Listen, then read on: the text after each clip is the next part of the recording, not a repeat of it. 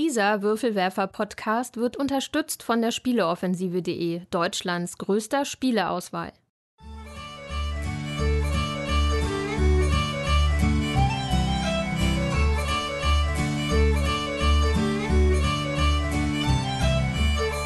Hallo und herzlich willkommen zur neuen Ausgabe des Großen Wurfs, dem monatlichen Podcast der Würfelwerfer. Wir lieben Spiele und hier sind eure Gastgeber Steffen Rühl, Jutta Wittkavel, Thomas List und Andreas Geiermann.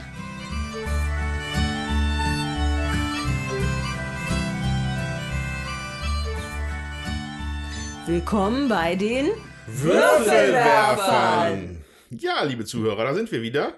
Herzlich willkommen zur neuen Ausgabe des Großen Wurf. Ähm, wir hoffen, es geht euch gut. Uns geht es jetzt wieder besser. Also Steffen ist nämlich wieder da. Hallo Juhu, Steffen. Hallo. Jutta hat, die geht es nicht so gut, aber die kann vielleicht gleich selber davon berichten. Wer aber äh, durch, äh, durch, durch Fehlstunden auffällt, ist mal heute der Tommy. Deswegen dürfen wir heute nochmal die Brigitte begrüßen. Hallo. Hallo Brigitte. Ja, hallo. Ja, Dauergast mittlerweile. Danke. Ja, also das ist quasi wie, bei, ein, dass wie, der Jo- wie der Joker in der Nationalmannschaft. Wenn es brennt, zack, Ja, ist die Brigitte zack, da und jo. dann läuft das Spiel. Kein Problem. Gut, ja, ähm, worüber sprechen wir heute? Heute sprechen wir über ein, naja, ein altes Spiel kann man nicht sagen. Es ist jetzt nicht das brandaktuelle Spiel, es ist auch nicht das neueste Spiel des Autors, aber wir reden heute von Nussfjord von Uwe Rosenberg. Das sich bei unserem Pile of Shame nach oben gearbeitet hat. Der Pile of Shame, ja. Ähm, ähm, ich habe es hier quasi ein bisschen quasi forciert, weil ich habe das zu meinem Geburtstag bekommen, habe mich da sehr drüber gefreut.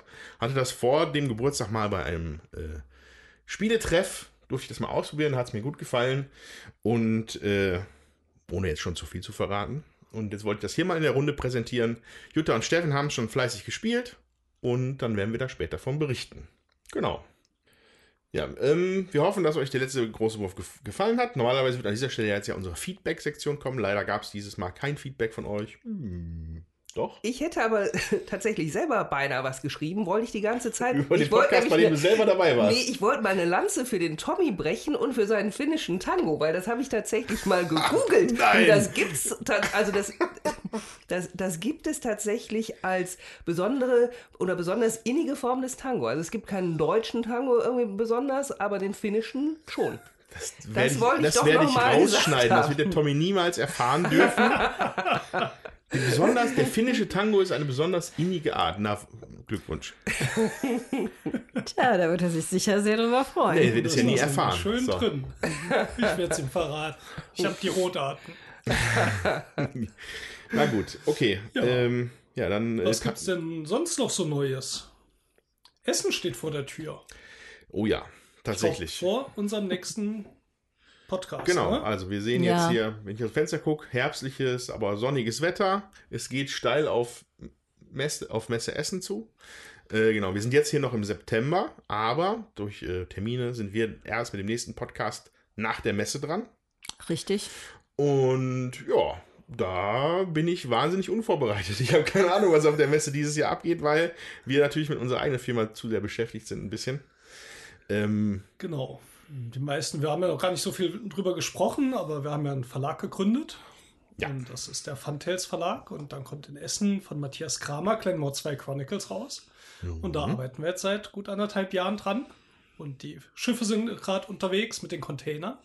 Kann Ja, sogar auf ja, den Link klicken und gucken, wo die gerade so rumschippern, wo die anlegen und so. Und ja, deswegen ist unsere Messevorbereitung dieses Jahr ein bisschen anders. bisschen anders als sonst. Kassensysteme, Stand, Banner, Standwände, ja. Verkabelungen, Spielelogistik, all so Dinge, die man sich normalerweise, äh, ja, die man vielleicht da nicht so gerne gemacht hätte.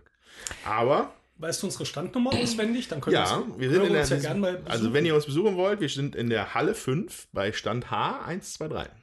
Ganz 1, einfach, 2, 3. Ganz einfach zu merken. Das ist schön.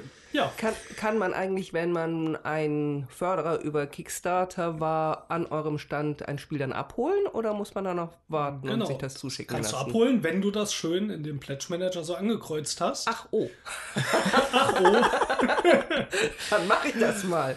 dann sind auf jeden Fall genug für die, für die äh, Kickstarter-Unterstützer natürlich da, die gesagt haben, sie holen es in Essen ab. Was? 380 Leute sind. Um den Dreh. Genau. Und wir haben auch noch ein paar zum Verkaufen. Er ist auch nicht wahnsinnig viel, aber Ja, get it while it's hot. so, soweit zum Werbeblock. Ja, Schamlose Aber das dürfen wir Eigenwerbung. mal. genau. Ja. Und ich muss ehrlich sagen, ich habe mir den Fuß verknackst, deswegen muss ich den hochlegen und darf in dieser Zeit tun, was ich möchte, nämlich nicht arbeiten, sondern mir angucken, welche neuen Scheißen Scheiß es oh. für die äh, Messe 2019 gibt an Spielen und da wühle ich mich durch diverse Listen, bin aber da auch noch nicht äh, ähm, komplett durch, sag ich mal, bereite mich mal wieder so drauf vor und schaue mir das an. Wir werden hier ja nie, also im Podcast machen wir ja nie irgendwie sonst, was ist das heißeste Spiel, auf das wir uns am meisten freuen. Das ist immer sehr schwierig, weil es einfach so viele Spiele gibt. Ähm, die, da kann man gar nicht äh, das alles kennen und es sind ja auch wirklich viele unterschiedliche Geschmäcker. Man liegt ja auch leicht irgendeinem Hype, was gerade Ja. irgendwie heiß ist. Und nach der Messe sieht es ja doch manchmal ganz anders aus, was wirklich cool ist. Ja. Gibt es denn schon eins, was bei dir auf deinem Radar schon aber aufgetaucht ist als großer blinkender Punkt? Ich habe mich äh, für Medieval Academy, heißt das, glaube ich, ähm, äh, interessiert und habe mir da gestern auch noch mal ein Video zu angeguckt, so ein Regelvideo. Ja, bin ich, bin ich indifferent, sage ich jetzt mal. Es sind viele Sachen, die äh, auf Kickstarter äh, gekommen sind, die jetzt auch, wie euer Spiel eben auch, ähm, also das über den Verlag kommt, ähm, äh, dann da auch zu sehen und zu kaufen sein werden. Das finde ich dann immer spannend zu gucken und zu auszuprobieren. Ist es wirklich das, äh, was es verspricht? Hält es das, was es verspricht? Sowas finde ich, sag ich mal, spannend. Es gibt auch viele kleinere Sachen, wo ich denke, hm, Mechanik gut. We- Weißt du denn schon so von, also es gibt ja, ne, jetzt Kickstarter-Sachen und sowas mag ja recht neu sein, aber ich sag mal so das klassische Days of Wonder-Spiel oder so, was man, was jedes Jahr kommt. Weißt du da schon Ja, was? das äh, habe ich mir angeguckt. Da geht's um irgendwas zu tauchen. Das liegt mehr so im Familienspielbereich. Bereich. Das wäre jetzt nicht das, äh, Letztes Jahr River wir- fand, fand ich immer noch gut. Das habe ich immer nicht gespielt. Ja. Ja, Euch ich- wäre es ein bisschen zu, zu dünn, glaube ich. genau. Ich habe es gespielt. Mir ist zu dünn. aber, aber ich persönlich mag es. Das ist ja ein gutes Einsteiger. Ja, Weil ich habe auch viele in meinem Umkreis, die jetzt nicht so hardcore-Brettspielmäßig unterwegs sind wie ich. Und da kommt es immer sehr gut an. Ja, also ich finde Days of Wonder ist sowieso immer großartig. Die machen schöne, schöne Spiele, wo auch einfach alles so äh, rund ist, so von der Grafik und ähm, vom Spielgefühl und so. Das, das sieht auch wieder sehr schön aus. Aber ja, ich, ich empfinde das schon auch eher als Familienspiel, was ich da so drüber Nö, gelesen auf habe. jeden Fall. Und jetzt ja, ne, wie Spiele des Jahres, Kennerspiele ist ja auch alles schon gewählt, ist ja jetzt schon durch. Vielleicht gibt es dann jetzt genug Flügelschlag für alle, Ja, wobei ich das jetzt nicht weiter verfolgt habe, aber es gab ja noch den Deutschen Spielepreis. mhm, da haben sie auch gewonnen, glaube ich. Da ne? hat auch Flügelschlag gewonnen, tatsächlich. Und es kommt die Erweiterung, hast du gesagt? Mit den Ja. europäischen. What, what, echt? Ist da was angekündigt? Ja, es ist eine Erweiterung angekündigt mit den europäischen Vögeln. Das finde ich natürlich auch großartig. Und Shut up nachdem, and take my money. nachdem ich gedacht habe, wir bräuchten es in unserer Sammlung eigentlich nicht, so jetzt, wo die europäischen Vögel dazukommen, hm, finde ich, kann ich mich da doch ganz gut drauf einlassen. Sehr schön. Auch zur Messe kommt das jetzt schon? Ja, ja, soll kommen. Oh, ich bin so furchtbar unterinformiert, das geht ja gar nicht. Ja. Ja, geil. Freue ich Es mich. soll auch eine Erweiterung zu Underwater Cities geben, da freue ich mich auch drauf. Das wäre doch jetzt die angemessene Überleitung zu unserer Gespielsektion.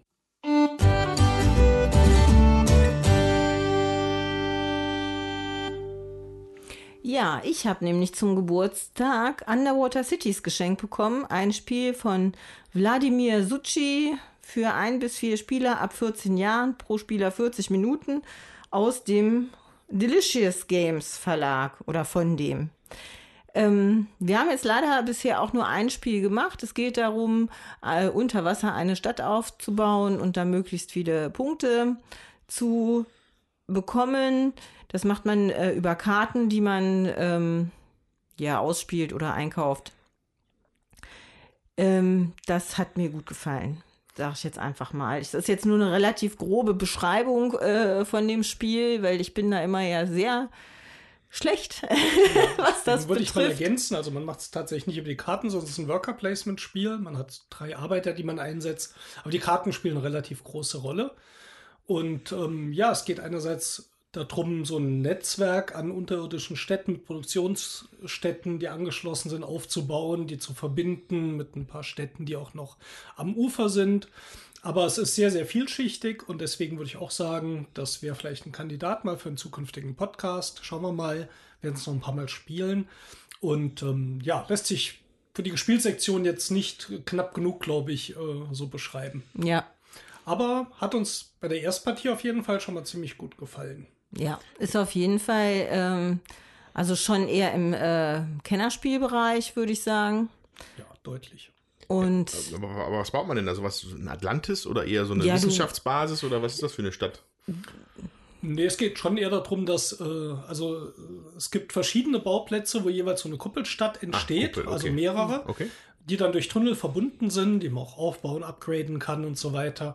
Und ähm, so von der Geschichte her geht es schon darum, dass in den Städten Leute leben. Es wird zumindest teilweise mit begründet, dass Städte nicht gewertet werden, wenn sie nicht verbunden sind, weil die Leute noch nicht dahin gehen und arbeiten.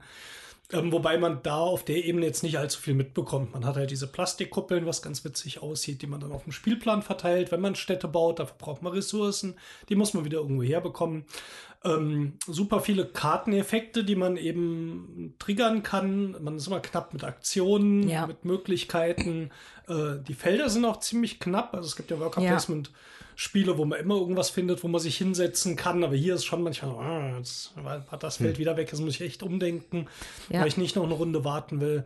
Ähm, genau, das ist so, ich sag mal, der Grundansatz. Und dadurch, dass man nur drei Arbeiter, drei von diesen Plättchen hat, die man auf diese Arbeitereinsatzfelder dann verpacken kann, ähm, ist auch so eine Runde relativ flott gespielt. ja, Ja, also dieser das Reihum geht bisher gut bei zwei Leuten. Ist, ist man natürlich jetzt auch schneller wieder dran. Gucken wir, wie es nachher ist, wenn es mit drei oder vier Leuten ist. Ähm, aber das fühlte sich auf jeden Fall flott an. es ist auf jeden Fall auch an die Spielerzahl angepasst. Also man hat ein, eine Seite für zwei Leute äh, und auch eine Seite für drei bis vier Leute. Das finde ich auch immer wichtig, damit man dann eben auch genug äh, Aktionseinsatzfelder eben hat, denke ich. Oder damit die dann auch knapp genug sind, damit man damit es dann eben auch Spaß macht. Man hat auch Ressourcen, die man sammelt, damit man nachher die Städte ähm, werten kann und dafür eben auch nochmal Punkte kriegt. Die muss man gebaut haben und aufgebaut haben. Ähm, ja, cooles Spiel. Ja. Vor allen Dingen liegen Mitte halt noch Wertungskarten aus. Ich glaube, sechs Stück. Ja.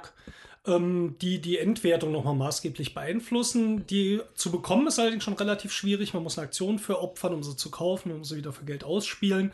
Und damit ist, glaube ich, aber sichergestellt, dass man auch immer mal wieder in eine andere Richtung taktiert, je nachdem, was man sich da als Ziel dann zwischendurch auch nimmt. Ja, Wladimir Suchi, äh, Russian Railroads, ist, glaube ich, auch von ihm, ne? Auf das kann ich dir jetzt gar nicht sagen, aber ich nee, Russian Railroads glaube ich nicht. Ich weiß es nicht, aber auf jeden Fall Vielleicht Pulsar 2849 ist von ihm. Hm, vielleicht kann der Andreas ja gerade mal bei Boardgame Geek gucken. Ähm, ja, also ne, bei, bei Walking Heap kann man es jetzt nicht finden, dass jetzt äh, äh, Railroads von ihm wäre, Pulsar allerdings, ne?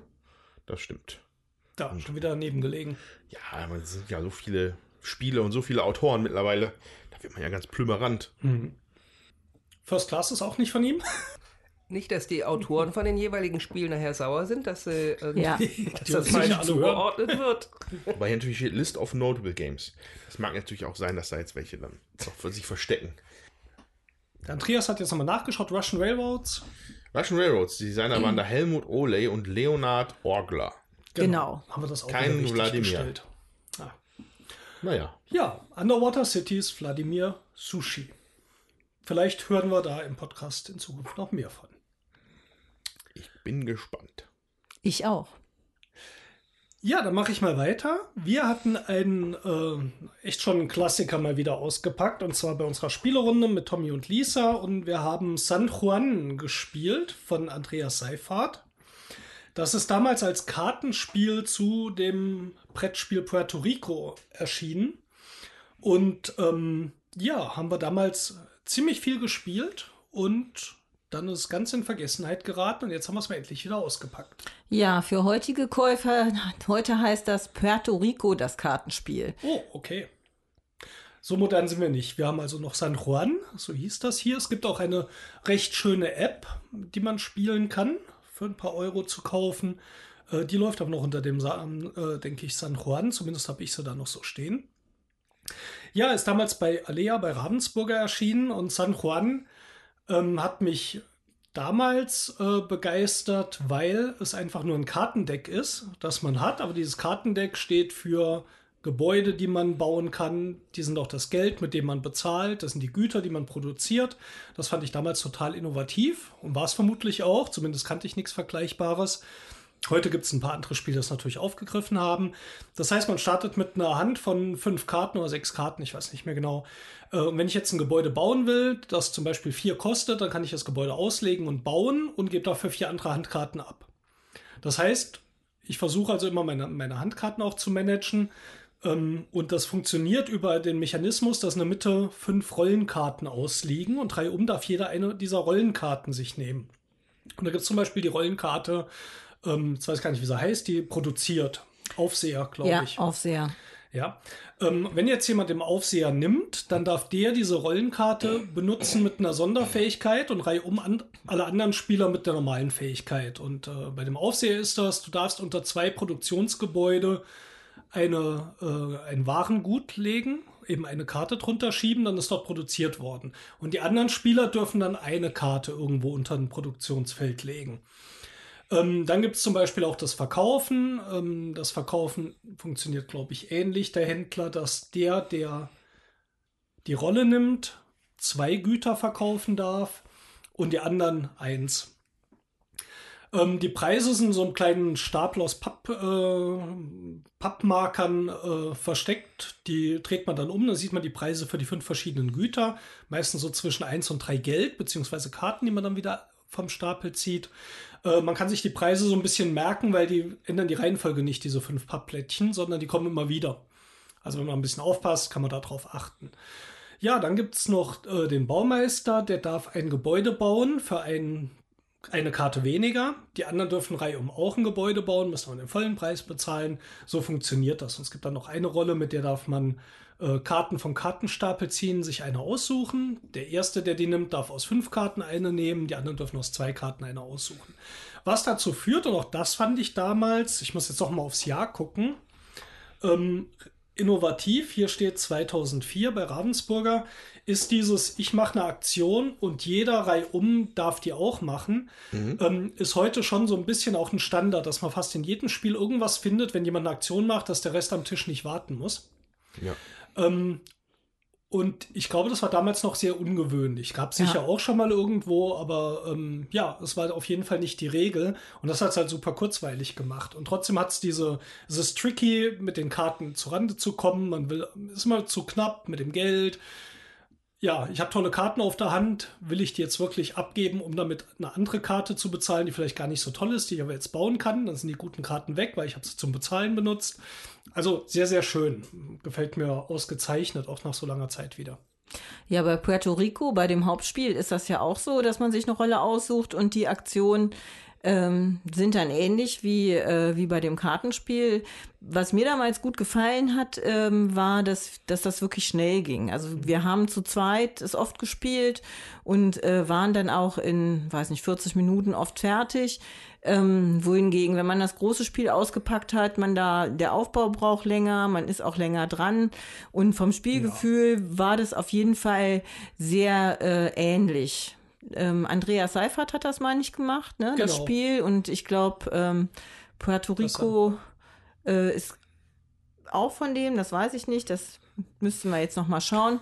Finden wir gleich raus. Der, der offizielle Fact-Checker genau. des Podcasts hier. Ja. Puerto Rico habe ich gar nicht so oft gespielt. Ähm, war für mich, also das Spielgefühl fand ich schon, glaube ich, recht anders, weil man musste ja wirklich diese Güter auf diese Felder legen und noch auf die Schiffe verladen und so.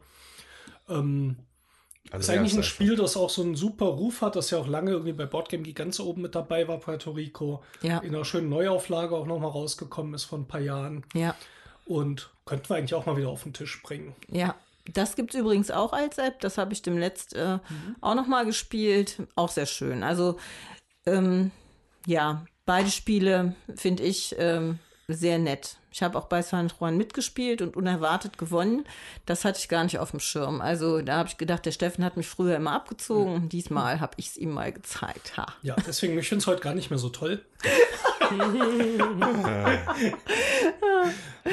es gibt aber ein, ähm, ein, eine schöne Weiterentwicklung, will ich es mal nennen, oder ein Spiel, das sich hier ziemlich dran bedient hat. Das ist, finde ich, Race for the Galaxy. Hm was äh, zumindest diese Auslage in der Mitte und auch diese Aktion, die man da macht, äh, mit aufgegriffen hat. Allerdings da glaube ich mit dem Twist, ich habe schon so lange nicht mehr gespielt, dass glaube ich jeder verdeckt seine Rolle äh, aussucht und es sein kann, dass eine Rolle gar nicht drankommt oder, oder mehrere. Das ist natürlich bei San Juan jetzt auch so. Aber Race for the Galaxy, Andreas, kommen wir vielleicht demnächst mal in den Genuss. Ja, ja gerne. Ähm, ich hatte noch nicht die Gelegenheit dazu, aber äh, ich habe es auch, ich habe es zu meinem Geburtstag geschenkt bekommen von äh, meinen geliebten Podcast-Freunden hier. Mhm. Ähm, ja, habe ich schwer Bock drauf, aber habe ich noch keine Zeit für gehabt, leider. Also ich kenne äh, weder San Juan noch Puerto Rico, aber wo von, von der Erzählung her denke ich manchmal an Brügge. Ich weiß nicht, ob das stimmt, diese Parallele. Wo ich denke, das ist auch ein Spiel, was ich total liebe und lange nicht gespielt habe. Mhm. Vielleicht mal eine leider lange nicht gespielt Sektion noch eröffnen. ja, du musst einfach regelmäßig kommen, dann darfst du sicherlich auch mal ein Brettspieljuwel auf den Tisch bringen. Äh, also in der Kategorie. Vielleicht ist es dann Ach, ja Brücke, Brücke habt ihr noch nicht äh, zwischen gehabt. Wobei, wir haben, so, haben wir haben es, glaube ich, haben wir das, also... Wir haben es in der Gespielsektion gehabt, aber wir, wir haben es aber auch noch mal miteinander gespielt. Ah, ja, ich. Ich weiß mal nicht, ich glaube, wir haben aber keine Episode draus gemacht.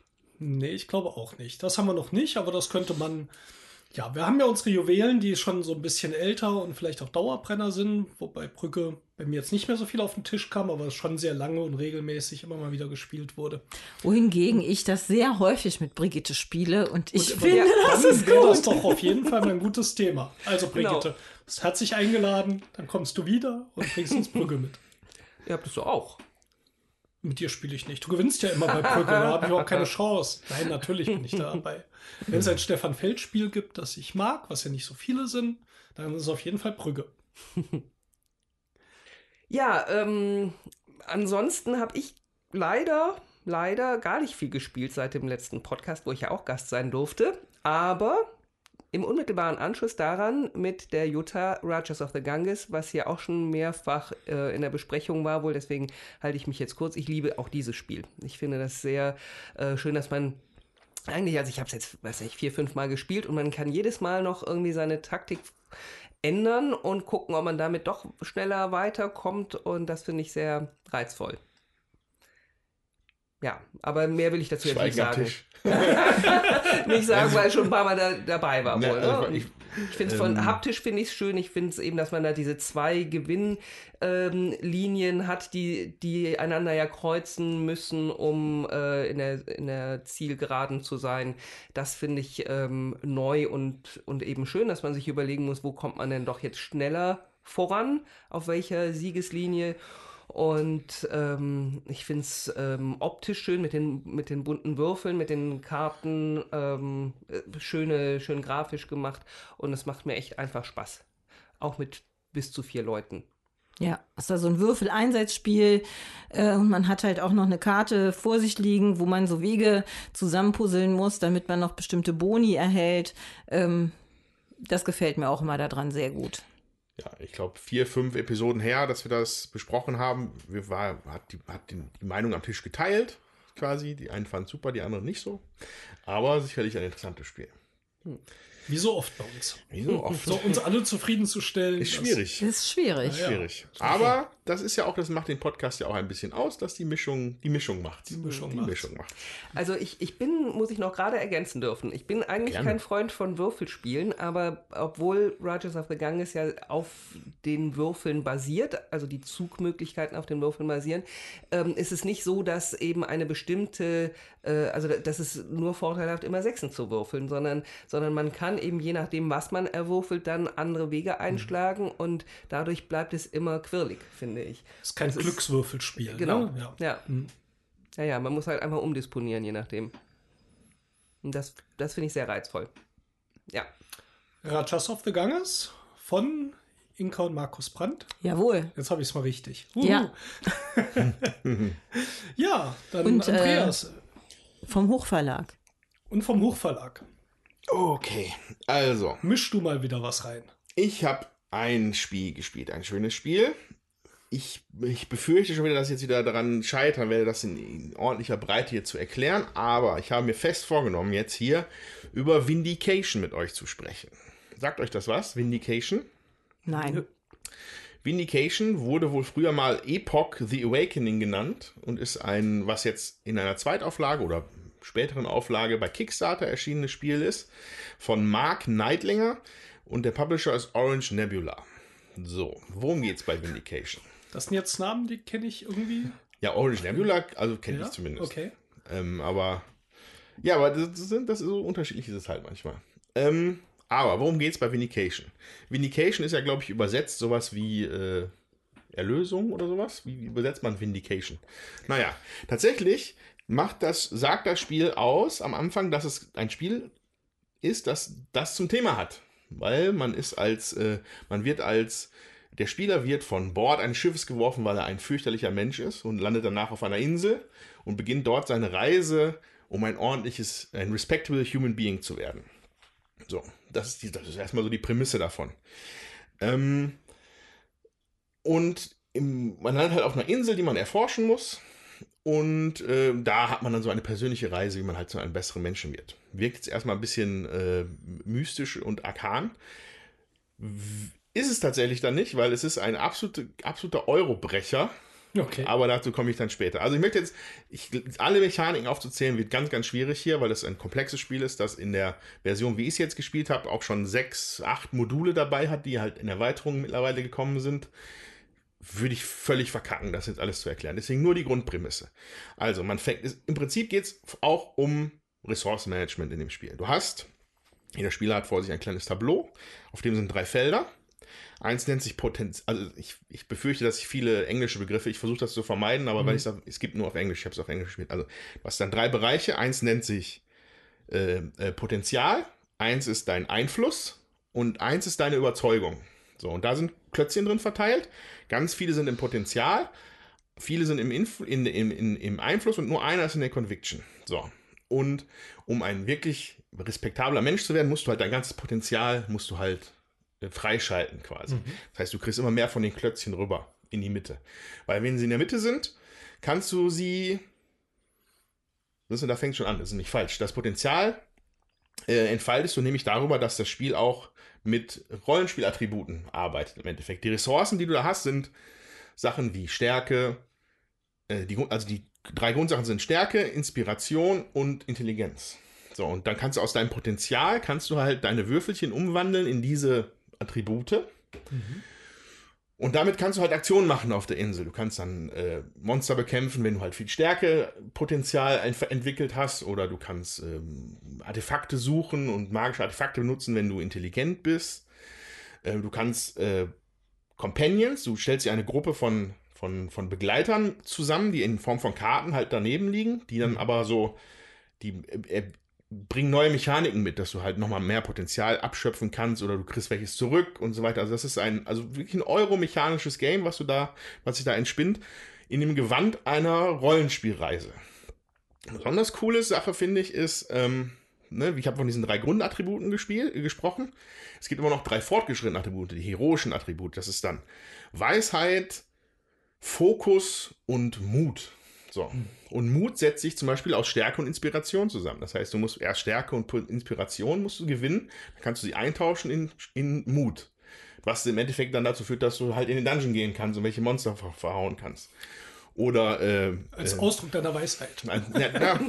Oder, aber wenn du halt Weisheit, äh, wenn, wenn du Intelligenz und Inspiration nimmst, wird daraus Weisheit. Und da kannst du dann zusätzliche Traits, also Charaktereigenschaften lernen, die dein Charakter dann ab dann hat. Und ich glaube, äh, Stärke und Stärke und Intelligenz gibt Fokus. Ich glaube, es hieß Fokus. Und das ist dann so, dass du Artefakte benutzen kannst und so. Wunderbar verzweigt das ganze Spiel an einem sechseckigen Spielplan. Ähm, in der Mitte sind Hexfelder, auf der die, In äh, die die Insel darstellen. Da werden Plättchen ausgelegt. Und im Endeffekt zieht man seine Figur zwischen diesen Feldern durch, zwischen diesen Sechsecken. Das heißt, man stellt sich immer auf so ein Verbindungsding und hat dann immer an, drumherum halt entdeckte Hexfelder. Und die kann man dann benutzen. Das heißt, wenn da zum Beispiel ein Hexfeld ist, der Tempel, da kannst du dann zusätzliche äh, Inspiration gewinnen, wenn du, den, wenn du dieses Feld benutzt. Das ist dann im Endeffekt irgendwo auch ein Worker Placement, weil du musst über diese Insel laufen und verschiedene Sachen halt dann immer aktivieren, wie du, grad, wie du halt gerade möchtest. Oder eine Taverne, da kannst du neue Verbündete gewinnen, indem du Sachen ausgibst.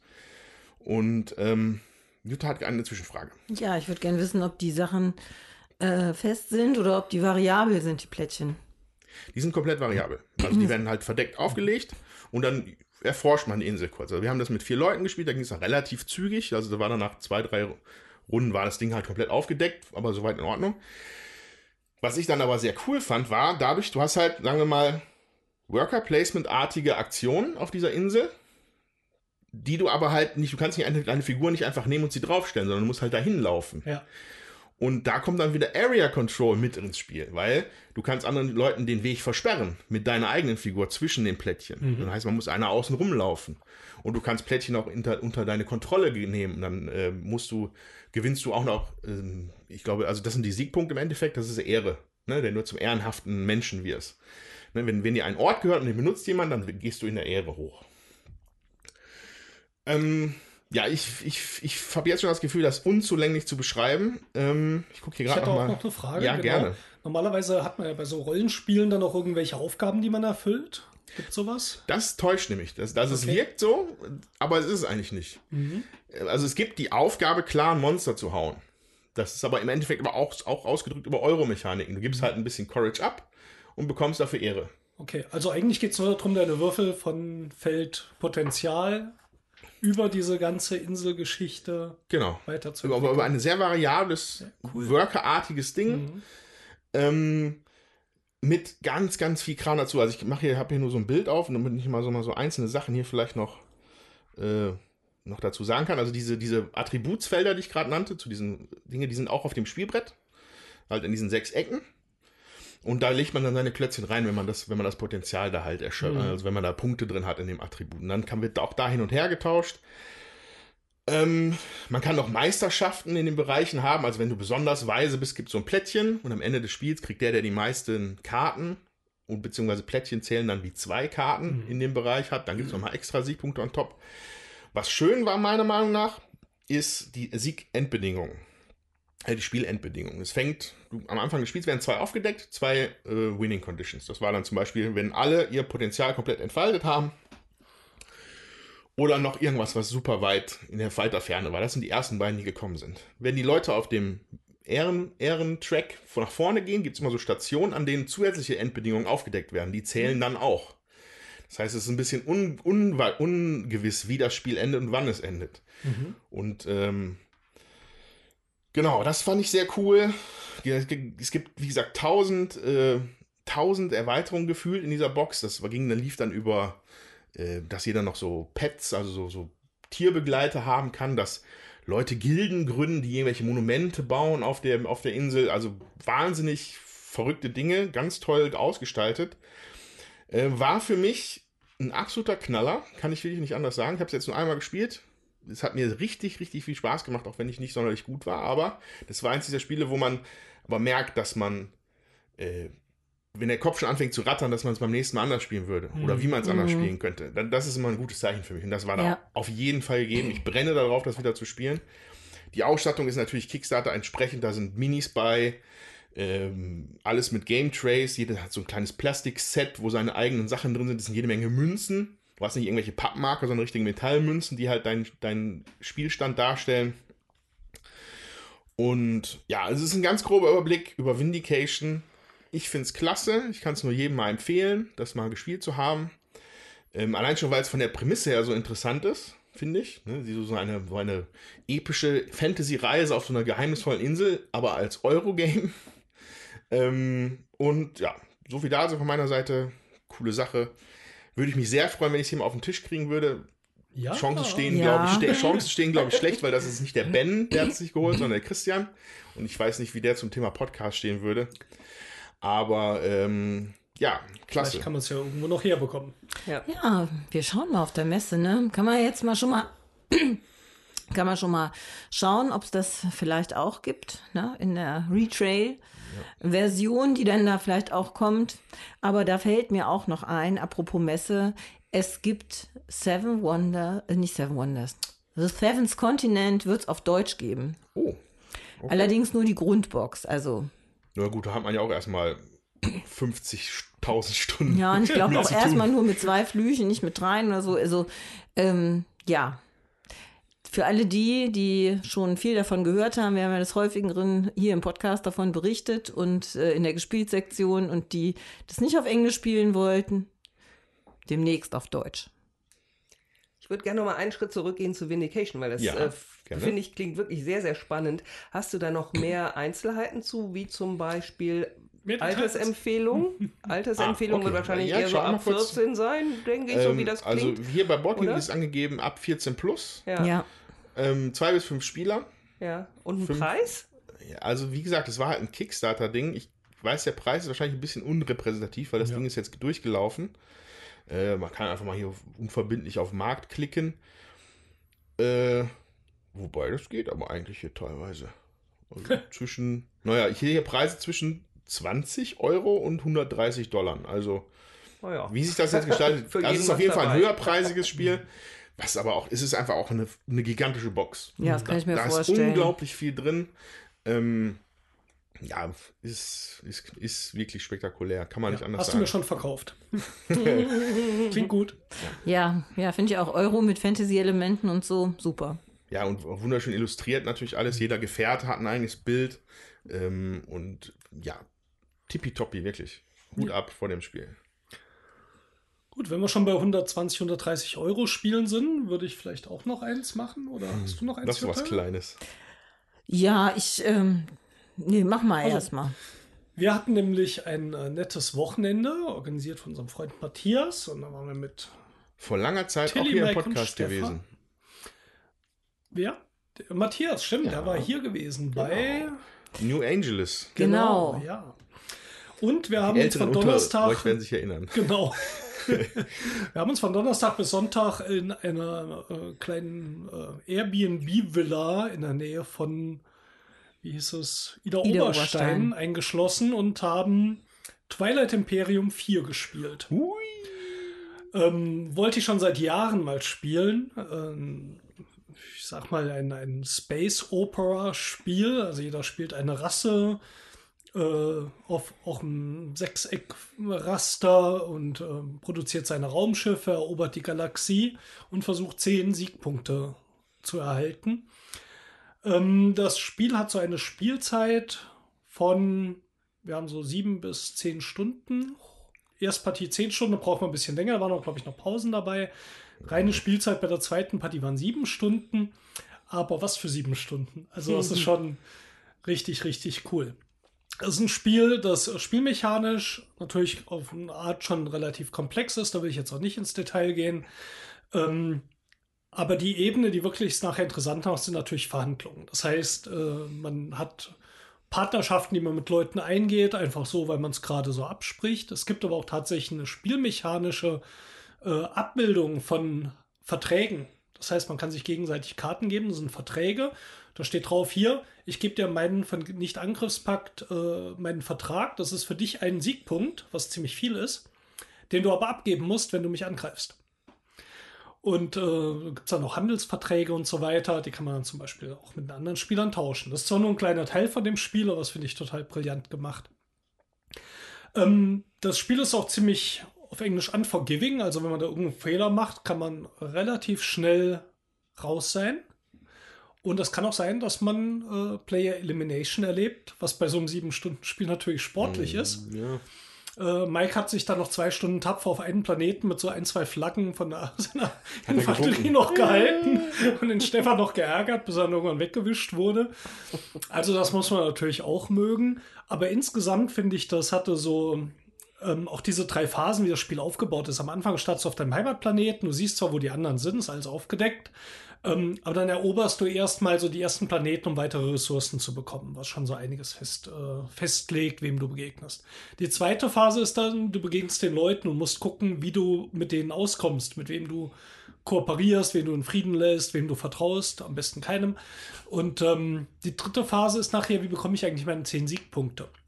Und das System würde ich noch kurz erklären. Und zwar ähm, wird jede Runde, so eine Runde kann aber halt wie auch eine Weile dauern bei dem Spiel. Ich habe jetzt die Zeit nicht mehr so ganz parat, aber ähm, ich glaube, es sind bis zu zehn Runden, die man spielt. Also kann man sich vorstellen, dreiviertel Stunde oder sowas.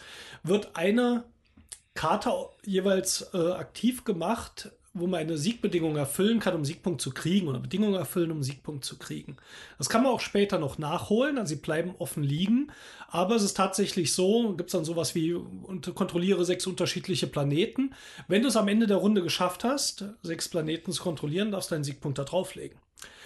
Ähm, das Problem ist, du kannst das zwar auch in der nächsten Runde noch machen, aber du kannst nur eine Karte aktivieren. Das heißt, wenn jemand jetzt mal mit einer Karte schon in Vorsprung ist, muss der irgendwann mal eine Karte aussetzen, damit du ihn dort aufholen mhm. kannst. Es gibt auch noch andere Möglichkeiten, Siegpunkte zu gewinnen, aber die sind halt echt rar gesät. Also muss man dann, es gibt halt noch geheime Ziele, die darf man auch eins pro Runde erfüllen. Davon kann man bis zu drei, glaube ich, machen im Verlauf des Spiels.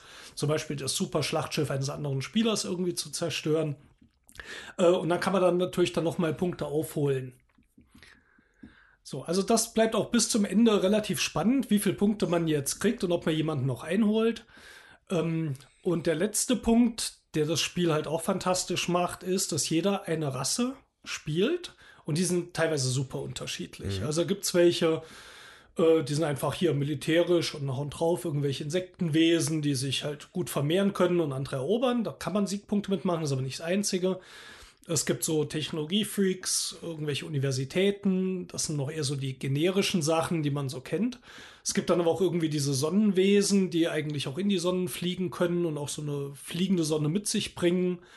Ähm, es gibt Nomaden, die dann keine Planeten unbedingt dauerhaft halten, sondern sich mal weiterentwickeln ja, fortbewegen und dann wieder andere Fähigkeiten und auch äh, alle Rassen haben auch diese eigenen Technologien dann, die sie mitbringen, so ein paar. Ähm, also super vielseitig. Ich weiß nicht, wie viele Rassen es da drin gibt, aber es sind echt viele ja. und teilweise abgefahrene Sachen, teilweise eher normale Sachen. Sehr vielseitig. Die Spielzeit ist so ein bisschen vielleicht ein Nachteil für so mal den gelegentlichen Spieleabend. Gelegentlich. ja, das war es, woran wir mal gescheitert sind. Wir haben auch mal versucht, eine, eine Partie Fourth Edition zu spielen. Ähm, ich glaube, nach sechs Stunden musste einer gehen. Und das war halt das, also, Spiel. Das war wirklich super blöd. Ja. Ähm, das ist wirklich ein extrem langes Spiel. Ähm, was ich noch kurz dazu vorhin hinzufügen wollen würde, ist, ähm, dass ich persönlich, also wir haben letztens darüber gesprochen, das ist so, also kein Zankapfel zwischen uns, aber da waren wir unterschiedlicher Meinung, dass diese Zweischichtigkeit in diesem System sehr cool war. Und ich beziehe mich da speziell auf Megator Rex. Also wenn die, die mittlere, das, mhm. das mittlere Feld des Spielplans erobert wird, dann, ähm, ab dann wird noch eine andere Phase gespielt in dem Spiel. Und zwar eine ja. Politikphase, so nennt sie ja. sich, glaube ich, wo immer aus zwei e galaktischen Edikten äh, ausgewählt wird. Also zwei sind da, glaube ich, oder einer, ich weiß nicht, war es vielleicht noch präsenter wird nur eine vorgezeigt, eine Karte, mehrere? Also es wird eine aufgedeckt, abgestimmt und dann wird noch eine aufgedeckt und mit den gleichen Rest, mit den Reststimmen nochmal abgestimmt. Insofern also, können zwei okay, okay, ins okay, Spiel kommen. Ja. Genau, und diese Stimmen kommen nicht unbedingt von militärischer Macht von Spielern, was du halt oft hast, sondern durch ja. die Planeten, die man hat. Also ich glaube, wie gut die sind, wie gut wie bevölkert die sind, welche Rasse du spielst, die haben dann nochmal auch mal verschiedenen mhm. Einfluss drauf.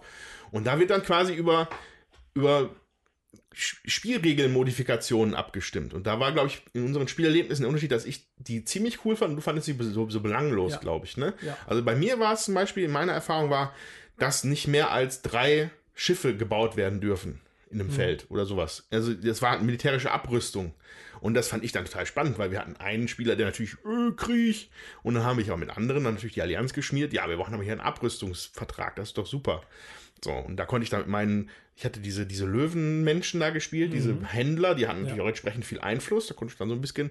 Das fand ich super, dass es sich da dann mhm. irgendwie nach ein paar Runden in dem Spiel nochmal eine andere Ebene entwickelt. Mhm. So, du hattest ja nur ein anderes Erlebnis damit. Genau, es war also auch bei uns eigentlich allen am Tisch, haben diese Politikphase eher für den Schwachpunkt mhm. nachher gehalten weil ich auch mehr erwartet habe, das, was du gesagt hast, dass solche Gesetze kommen, die irgendwie die Spielregel so ändern, wie viele Schiffe darf ich bauen, äh, wie Sprungtore benutzen kann oder mhm. ähnliches. Es waren aber auch viel solche Sachen drin, ähm, du bekommst einen Posten als Minister für irgendwas, darüber wird abgestimmt.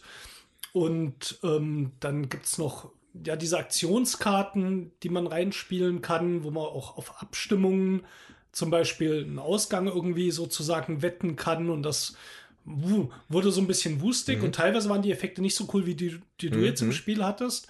Insofern haben wir alle nachher gedacht, der Teil, den müsste man noch mal überarbeiten, der war nicht mhm. so cool, wie wir uns erwartet haben. Mhm. Jammern auf hohem Niveau, das war schon okay so, weil mhm. das ganze Spiel, auch allein, dass so ein Spiel über so lange Zeit spannend ist. Ich hoffe, eure sechs Stunden waren auch spannend. War gut. Es war, war, war super. Ähm, aber das war so ein bisschen so ein Downer, als wir gemerkt haben, boah, mit denen haben wir nicht ganz so viel Spaß mit diesen Politikabstimmungen. Ähm, und ein anderer Punkt, der so ein bisschen in der Kritik stand, waren eben diese äh, Handkarten, die du für Effekte ausspielen kannst, die so Zufall ins Spiel bringen. Ähm, das ist super glücksabhängig, was du da auf der Hand hast. Die waren auch in der Stärke sehr unterschiedlich und vor allem hat mich gestört, dass du auch am Anfang diese Karten, äh, von denen du begrenzt ziehen kannst, viele Karten auf die Hand kriegst, die diese Abstimmungen beeinflussen die aber die Hälfte vom Spiel total nutzlos sind, weil die Abstimmungen noch gar nicht stattfinden. Mhm. Und da verstehe ich zum Beispiel nicht, warum man die nicht erst reinmischt, wenn die Abstimmungen kommen.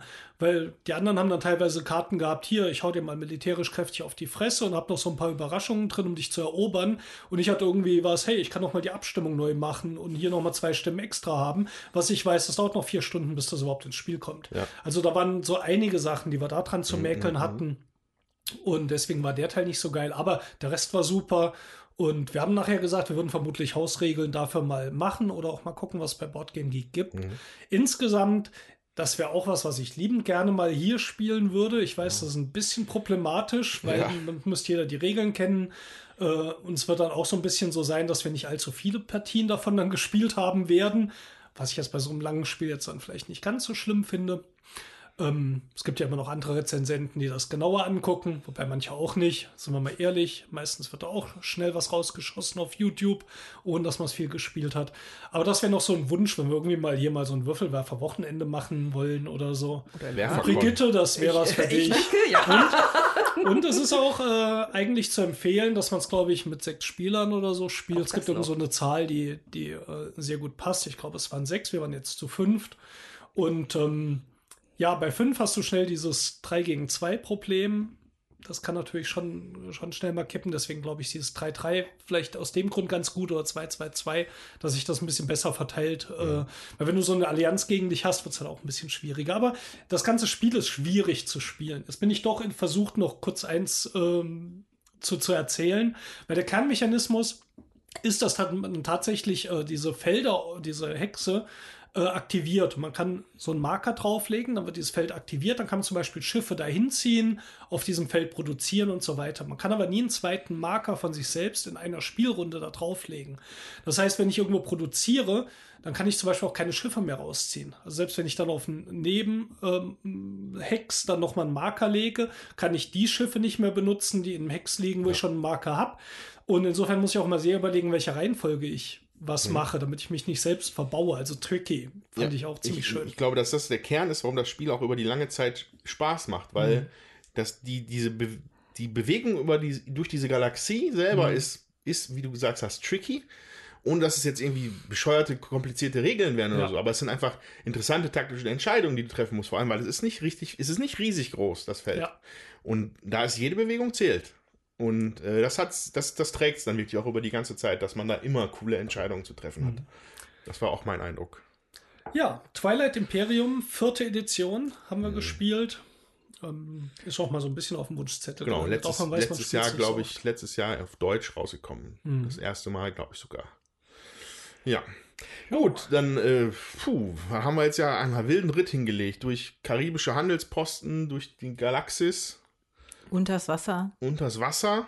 Achso, wir machen noch eins? Nein, wir so. waren ja schon so, unter okay. Wasser. Nee, ich dachte, das okay. Äh, mein Fehler. Persönliche Reise zu innerer Ehre. ähm, ich finde, es wird langsam Zeit, dass wir mal ein bisschen angeln sollten. Angeln. Genau. Einfach mal ein bisschen angeln. In Norwegen. Ich kann doch nicht angeln. Da müssen wir das erst beibringen. Ja, das machen wir bestimmt. Also, ich würde sagen, wir legen los mit Nussfjord ähm, auf der anderen Seite von dieser, von diesem Einspieler. Genau, und dann mache ich aber jetzt noch die Playlist an hier bei Spotify. Wir haben extra gestern dazu diese norwegische Folkrock-Playlist gehört. Das passte super. Kann ich euch nur empfehlen. Okidoki. Bis gleich. Bis gleich.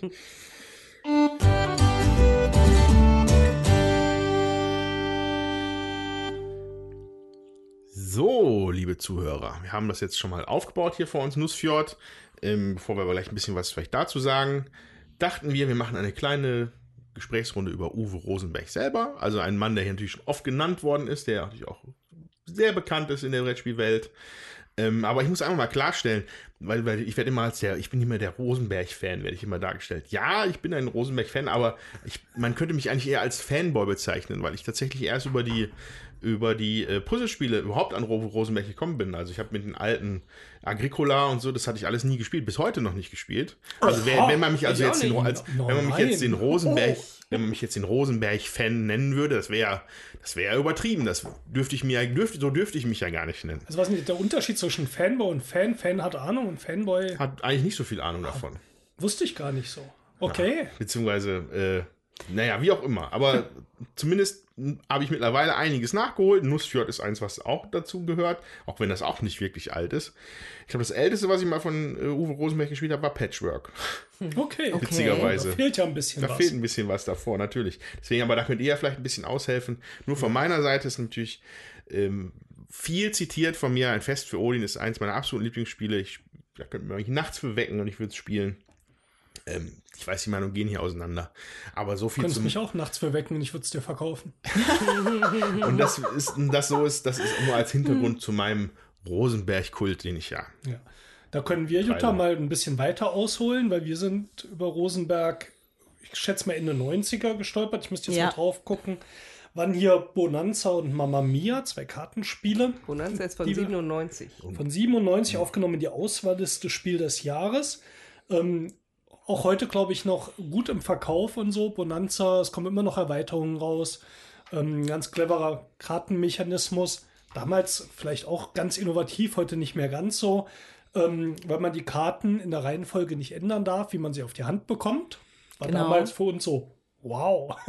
Ja. Und es war ja auch wow. Inzwischen haben es natürlich andere auch mal kopiert und man hat dreht die Karten mal andersrum, dass nur die Mitspieler sie sehen und was es Hanabi. alles gibt. Und ähm, ja, darfst du nur von außen spielen, wie bei Luxor oder ja. krass kariert. Also man macht mehr mit den Karten. Für mich war damals Bonanza eins der ersten, wo ich das kennengelernt habe.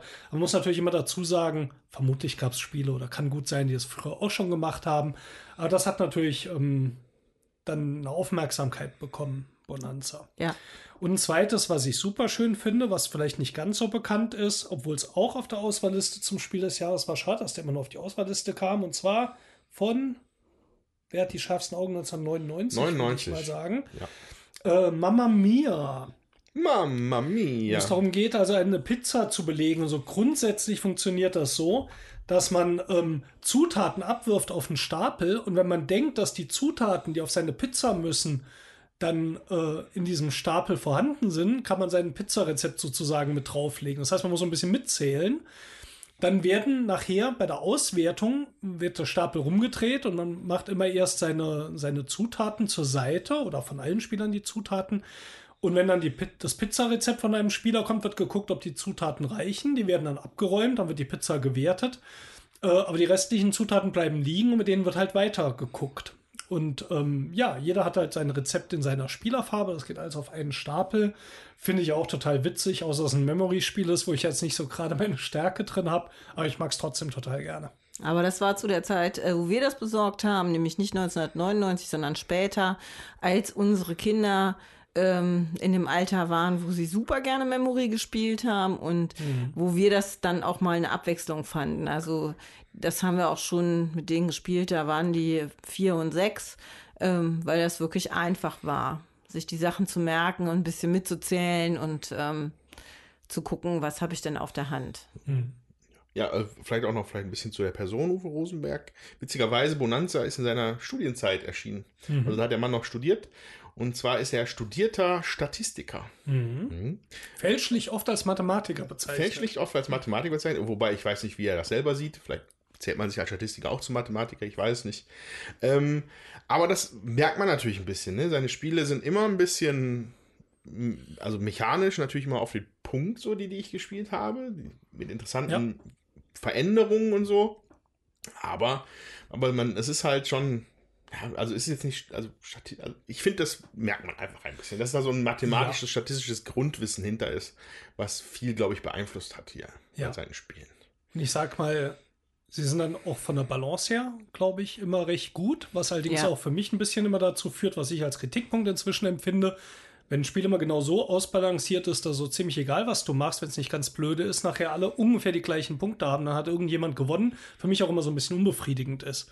Was allerdings bei, also ich habe ja vorhin schon mal gesagt, so Stefan Feld-Spiele tue ich mich immer ein bisschen schwer, da finde ich das auch so. Da habe ich manchmal das Gefühl, ich spiele in einer Formel irgendwie und muss die eigentlich nur rausfinden. Das finde ich bei Rosenberg nicht so. Also da ist mir das besser noch thematisch meistens verpackt, aber es ist natürlich schon der Unterbau, was ja. auch Sinn macht, ja, dass jetzt nicht Karten total abfallen. Aber ich hatte hier gerade, obwohl da können wir noch nachher verschieben, über, mal über diese Siegpunktkarten bei Nussfjord zu sprechen, ähm, die bei mir so ein paar Fragezeichen aufwarfen. Die sind vielleicht einfach nur perfekt gebalanced, aber Ja. schauen wir nachher mal.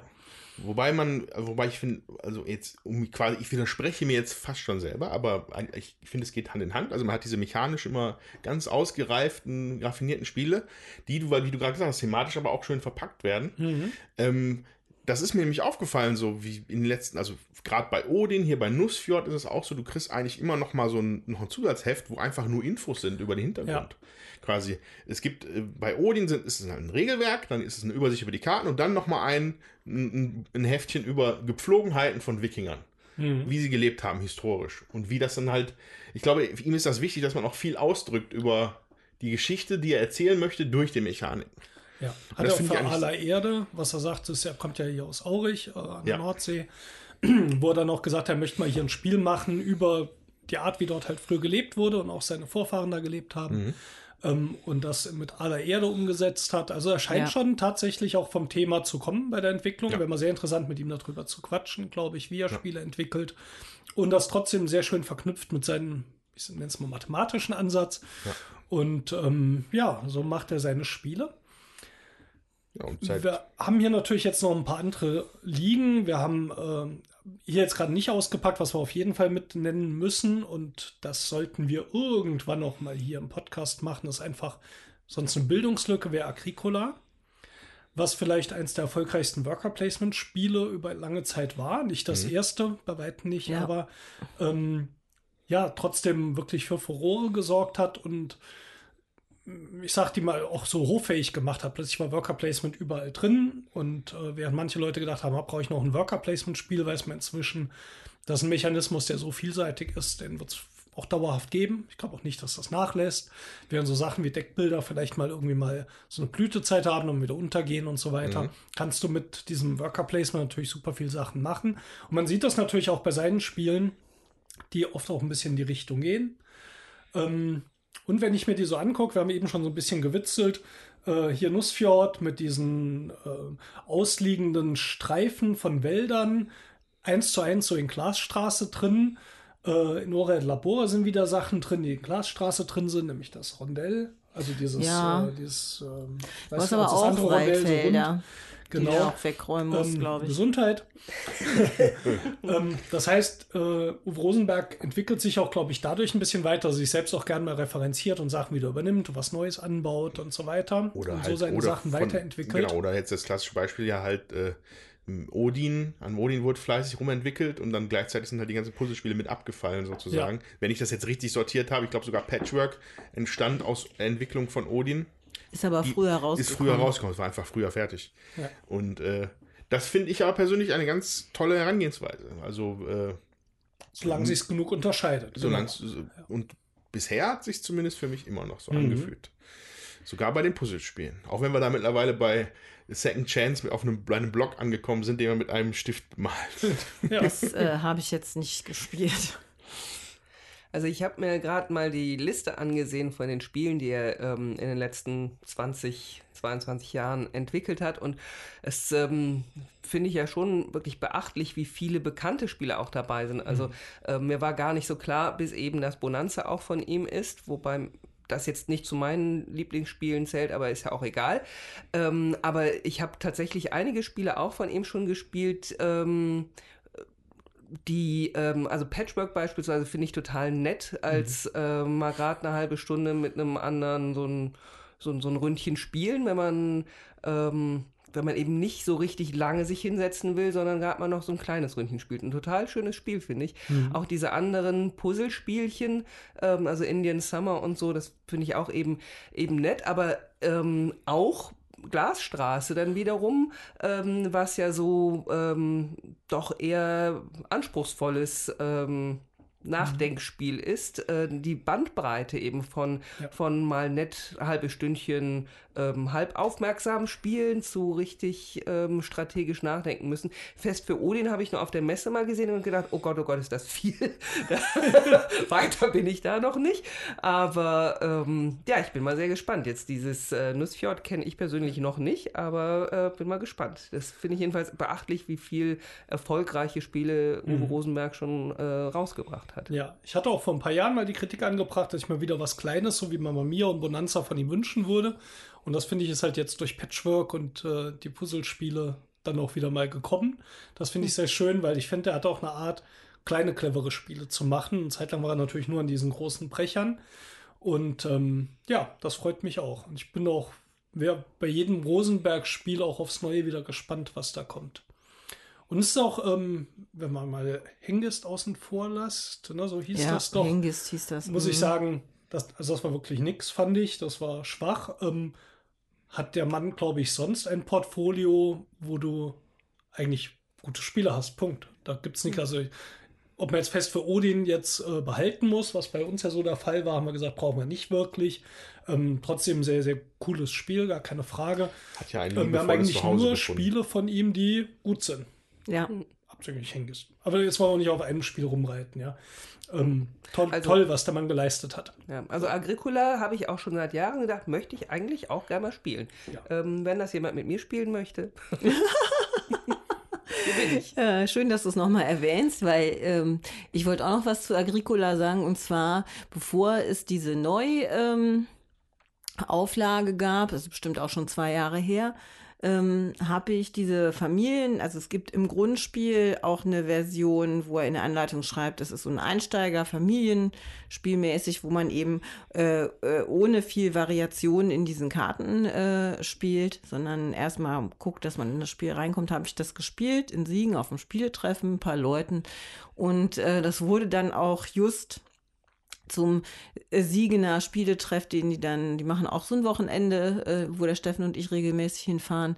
Da äh, wurde das dann auch gewünscht, dass wir das wieder mitbringen und hat auch sehr viel Anklang gefunden. Es waren auch Leute, die das nicht kannten, die aber gerne eben auch regelmäßig spielen und dass diese Familienversion da wirklich einen guten Einstieg liefert, auch in so ein äh, komplexeres Worker Placement Spiel. Ich sehe jetzt noch eins hier auf dem Stapel liegen, ähm, das, glaube ich, ein bisschen untergegangen ist. Zumindest ist es an mir vorbeigegangen und ich hätte es auch gar nicht jetzt mit Uwe Rovensenberg wieder in Verbindung gebracht. Das ist Mercator. Genau.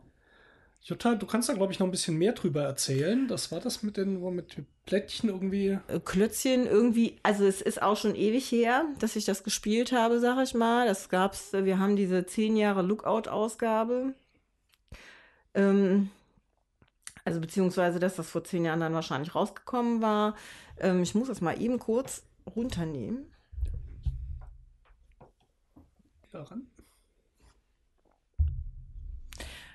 Ja, es geht darum, dass alles äh, Europa in äh, verwüstet ist. Man muss das wieder aufbauen und äh, nach dem Dreißigjährigen Krieg. Genau. Hier steht, Mercator ist ein Wirtschaftsspiel für ein bis vier Spieler und mit Solo-Variante. Bei den Solo-Varianten äh, muss ich ganz ehrlich sagen, ich habe das jetzt hier ausprobiert bei Nussfjord eine und ähm, auch bei Ora et Labora äh, habe ich die Solo, Solo, Solo Variante probiert. ähm, für mich war das in beiden Fällen, auch gerade bei diesen beiden Spielen, keine gute Solo-Variante, weil ich auch immer den zweiten Spieler noch irgendwie mitspielen musste. Mhm. Das mag ich nicht. Also ich habe dann lieber einen Automa, der äh, diesen Spieler für mich spielt. Ich selber äh, merke, ich tue mich schwer, wenn ich erst einen Spieler und dann den anderen Spieler übernehmen so, soll, sowohl vom Denken als auch vom Handeln, das gefällt mir halt nicht. Ne? Also wenn ich eine Solo-Version spielen will, dann will ich eine Version spielen, wo ich tatsächlich nur mich alleine spiele und nicht noch jemand anders. Das äh, ist für mich sonst keine Befriedigung, muss ich sagen. Also ich glaube, weder Nussfjord noch Odin, ich glaube, Odin geht sogar auch allein, glaube ich. Wenn mich nicht alles täuscht. Habe ich alles noch nicht ausprobiert. Reizt mich allerdings auch nicht wenn ich ein Solospiel haben möchte, dann möchte ich das auch schnell auf dem Tisch haben und dann einfach mhm. wegzocken können. Es gibt dann nicht für mich das alte Ultima Ratio ist da halt momentan noch Flügelschlag tatsächlich. Ja, das fand ich auch. Also das war bei Flügelschlag super gelöst mit dem Automa. Das äh, fand ich auch gut. Ich spiele ja sonst auch nicht so. Äh, doch bei Terraforming Mars kann man auch super alleine spielen. Das geht auch mhm. gut. Mhm. Ähm, so, das, äh, und auch, was man auch gut spielen kann alleine, ist hier Spring Meadow von Rosenberg. Äh, das geht auch super alleine. Aber so die, äh, also bei Nussfjord hat es mich nicht überzeugt. Ja, ich habe gerade nochmal in Mercator reingeschaut. Ich habe es tatsächlich mit einem anderen verwechselt. Also irgendwie hat das Spiel für mich so ein bisschen, obwohl es, glaube ich, gut war und uns auch gut gefallen hat, mhm. sticht es nicht so raus, blieb nicht so im, im Kopf hängen bei mir wie Glasstraße oder Oret Labora. Keine Ahnung wieso. Sollten wir noch mal auspacken und noch mal spielen, vielleicht am Spielewochenende. Dann können wir davon noch mal berichten. Gut, seid ihr dann bereit für eure Kutter? Sind die, sind die Netze geflickt und die Ältesten haben schon Hunger? Jawohl. Jo. Dann würde ich mal sagen, wir erklären der Brigitte jetzt das Spiel und dann hören wir uns gleich nach der äh, Pause von mit unserem Review. So, bis gleich. Bis gleich. Bis gleich. Tschüss. Ja, willkommen zurück bei Nussfjord und den Würfelwerfern. Nussfjord, wieder Nussfjord oder Nussfjord. Ich sag mal Nussfjord, aber weil ich es lustig finde. Nein, es heißt vermutlich einfach nur Nussfjord. Smörebröt. Genau. Wir haben schön unseren ähm, norwegischen Folkrock dazu gehört. Ja und haben uns hier gekappelt. So, worum geht's bei Nussfjord? Erstmal soll ich kurz erklären, was denn hier so überhaupt auf dem Tisch liegt. Und zwar hat jeder Spieler vor sich ein kleines Tableau. Ähm, da sind Bauplätze drauf. Das ist eigentlich so ein 3x4 Tableau, wobei ein Platz oben links frei ist, aber egal. Äh, und auf diesem Tableau kann man, wie vielleicht für die Leute, die Glasstraße kennen, äh, so Wald Streifen anbauen, also Holz anbauen. Das sind so Doppelstreifen, die mal zwei Gebäudeplätze abdecken. Oder man kann da Gebäude auslegen im Laufe des Spiels. Zudem hat man unter diesem Tableau noch eine Leiste, da kann man äh, gekaufte Schiffe drauflegen und dadurch wird der Ertrag an Fischen jede Runde äh, etwas höher. Das ist so eine Leiste, die geht bis zwölf Punkte und man nimmt halt immer diesen ersten Wert, der nicht mehr abgedeckt ist durch die äh, Schiffe, die man gekauft hat. Oben drüber über dieser Auslage hat jeder Spieler eine Leiste mit fünf Plätzen. Da kann man die Ältesten platzieren. Der ältesten Rat. Das sind ähm, ja Personen, die besondere Fähigkeiten mit sich bringen, wenn man sie aktiviert. Die kann man einmal aktivieren, wenn man sie kauft sozusagen aus einer Auslage, die in der Mitte ist, oder später, indem man einen Arbeiterstein sozusagen draufsetzt. Denn Nussfjord ist ein Arbeiter-Einsatzspiel, ein Worker-Placement-Spiel. Das heißt, es gibt in der Mitte, also für alle Spieler ein Tableau, da gibt es, ähm, ich glaube, so um die zehn Aktionsflächen. Zählt man nach. 9, 10, 11. 10, 11. Also sehr überschaubar im Vergleich zu ein Fest für Odin. Reicht aber, finde ich, in der Komplexität. So viel greife ich schon mal voraus. Äh, da gibt es ein Einsatzfeld. Äh, ich kann da drauf gehen, krieg ein Gold. Ich kann äh, Wald anbauen. Ich kann Wald abbauen und krieg dafür Holz. Äh, solche Geschichten. Es gibt ein Einsatzfeld, da kann ich mir eben einen Ältesten nehmen und in meine Auslage nehmen. Da gibt es aber gleich noch so einen kleinen Twist dazu, den kann vielleicht gleich mal der Andreas erklären. Und es gibt eine große Auslage von Gebäuden in äh, ABC äh, unterteilt. Das heißt, die C-Gebäude kommen erst im Laufe des Spiels dazu. Und A- und B-Gebäude sind von Anfang an da, werden teilweise aber aufgefrischt. Aber so generell ist die Auslage ja, die ändert sich nicht mehr so groß. Also die ältesten gar nicht, die liegen immer zwei übereinander auf sechs Plätzen. Wenn die vorsortiert wechseln, wohlgemerkt. Vorsortiert auch. auch. Ähm, und auch die Gebäude, wenn die wechseln, da kommt nicht mehr allzu viel dazu. So als Rohstoffe gibt es, wie gesagt, Holz und Fisch und ansonsten noch Geld. Das war's, glaube ich. Ähm, kann vielleicht noch vorausschicken, es gibt bei diesen Gebäuden drei verschiedene Stapel, mit denen man spielen kann. Äh, ein Heringsdeck, ein. Ja, die äh, Noch erfahrene. Fischfachmänner da draußen können uns ja irgendwann mal schreiben, welche Fische das da genau sein sollen. Ähm, da können wir nachher in der Bewertung vielleicht noch zwei Worte zu sagen. Aber ich glaube, wir haben jetzt ein Kabeljau-Deck gespielt oder so. Ja, Ja. sonst hätten wir auch keine Kabeljau-Farm drin gehabt, wahrscheinlich. Das Oh, ist. das könnte- ah, das da hat könnte Jutta sein. mit aufgepasst. Das genau. könnte sein. Ja, äh, jedenfalls haben wir jetzt auch alle drei Decks mal durchgespielt. Nicht heute, aber so von den Anzahl Partien. Jutta und ich haben jetzt vier Partien gespielt. Zweimal zu viert, zweimal zu zweit. Ich bin dann insgesamt auch jetzt bei vier Partien. Mhm. Äh, zu zweit einmal und mehrfach zu. Also der Rest waren dann Viererpartien. Und auch daran liegt es, dass Brigitte jetzt nicht ganz so gut beim ersten Mal abgeschnitten hat. Das war die erste Partie. Naja, immer noch besser als ich. Also, Immer noch besser als du. Ja, Ich hoffe, ihr hört mich ja, laut, ihr, ich hoffe, ihr hört mich laut schmollen. Ich habe noch einmal Solo das gespielt. Gesicht zur Faust Oh ja. geballt. Stimmt, Jutta hat noch eine Solo-Partie. Also sie hat insgesamt fünf Partien gemacht. Jetzt haben wir keine Dreier. Ja, Hast du mal eine. Dreierpartie auch Nein, gespielt? Tatsächlich haben wir jetzt keine Dreierpartie zufälligerweise dabei gehabt. Ich glaube aber nicht, dass es einen großen Unterschied macht. Wir haben es ja. auch in anderen Besetzungen gespielt. Es geht auch zu fünft, muss ich noch mal sagen. Stimmt. Es, ähm, Ja. ja. also auch zu fünft ist es möglich für ein zwei bis fünf äh, oder eins bis fünf Spieler spielen. Das, das Spiel geht eh, aber in jedem Fall über sieben Runden. Ähm, da ist nochmal ähm, eine spezielle Mechanik dabei, weil ähm, man verteilt am Anfang ähm, bezogen auf die Spieleranzahl so kleine Plättchen, auf denen ein Boot im Kreis fährt. Interessanterweise gegen den Uhrzeigersinn. Will heißen, man spielt mit dem Uhrzeigersinn und der Startspieler wechselt aber gegen den Uhrzeigersinn. Das möge man im Kopf behalten für später. Jetzt soll ich einmal kurz vielleicht diesen Twist, den Steffen kurz angeteasert hat, erzählen. Ne? Er hat ja gesagt, dass hier die Ältesten bei uns am Tisch sitzen, sozusagen, in unserem Ältestenrat. Und äh, nach ihrem langen Leben der Arbeit wollen sie gerne mit Fisch versorgt werden. Weil, wenn solange sie keinen Fisch zur Verfügung haben, machen sie auch ihre Aktionen nicht. Das heißt, man kann die Aktionen nicht auslösen. Wie bekommen sie Fisch? Es gibt auf dem Worker Placement Board ein, ein Feld, das nennt sich Fisch servieren. Und mit dem Fisch servieren wird ein extra Tableaustück bestückt mit Fischen. Und da sind äh, sieben äh, Teller, abgebildet drauf. Mhm. äh, mit Zahlen drauf. 1, 2, 3, 3, 4, 4, 5.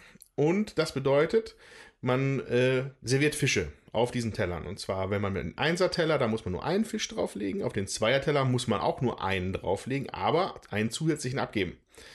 Äh, Das gleiche gilt dann auch für den Dreier-Teller. Das heißt, um da einen Fisch draufzulegen, muss man insgesamt drei Fische abgeben. So, ähm, das gibt dem Spieler, der die Fische serviert, Gold, was auch 1 zu 1 sich in Siegpunkte umrechnet, was eine gute Sache ist am Ende. Ähm, aber auch nur erst dieser Tisch ermöglicht das Nutzen der Ältesten. Mhm. Genau.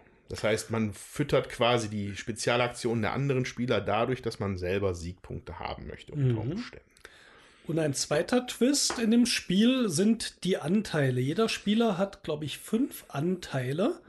Ja. Ähm, Anteile mh, sind so kleine ovale Plättchen. Am Anfang hat man zwei ausliegen, den Rest muss man eigentlich erst äh, verkaufen. Das symbolisiert also Firmenanteile.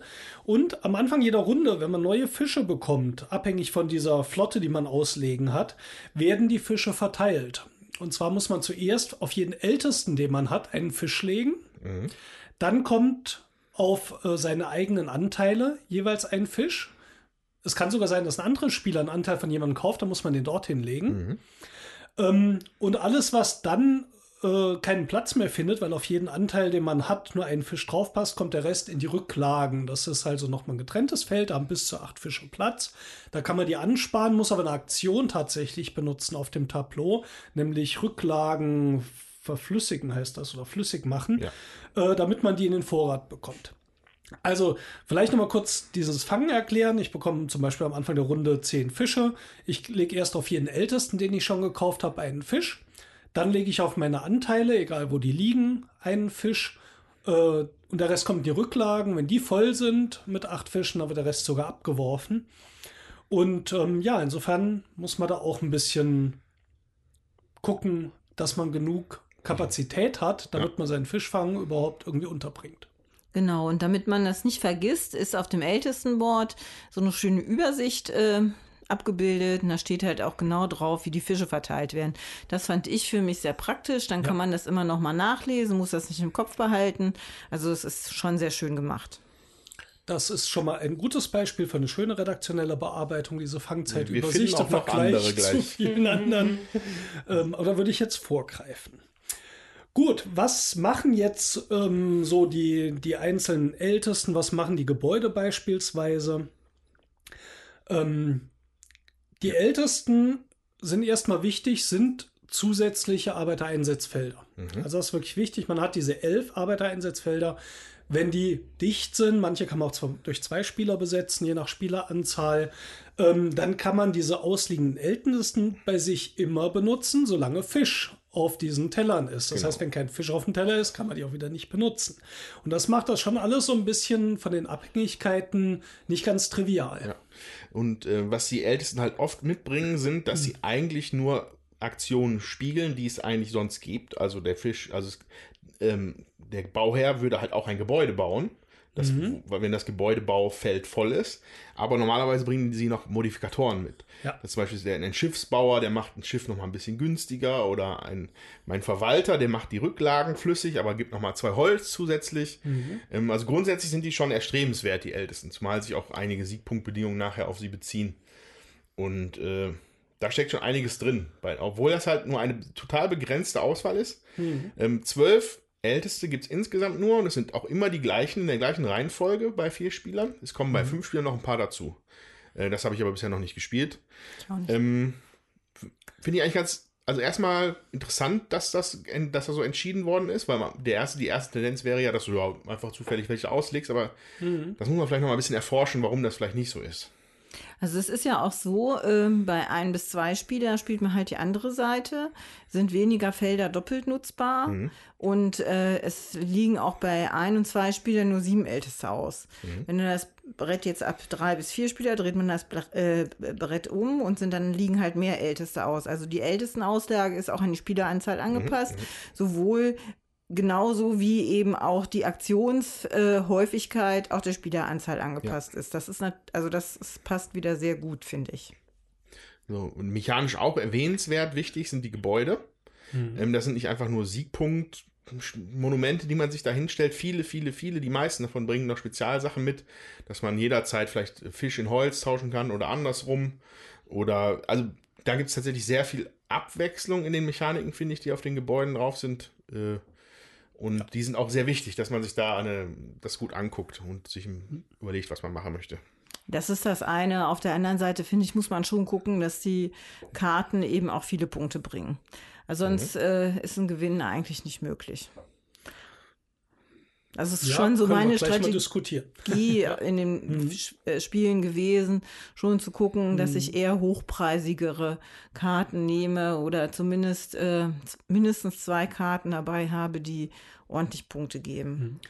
Also die Gebäude haben oben rechts in der Ecke Siegpunkte, falls welche da sind. Entweder sind das feste Siegpunkte, hier Refugium oder Spedition für zwei oder drei Siegpunkte. Es gibt aber auch äh, Karten, die haben eine Bedingung. Ähm, zum Beispiel pro, äh, was war das, pro Schoner zwei Siegpunkte, den man am Ende des Spiels hat. Das sind die großen und teuren Schiffe. Ähm, generell gibt es verschiedene Arten von diesen Gebäuden. Das erste sind die A-Gebäude, die meistens auch einen Bonus bringen oder irgendwie eine Modifikation, wenn man eine Aktion benutzt.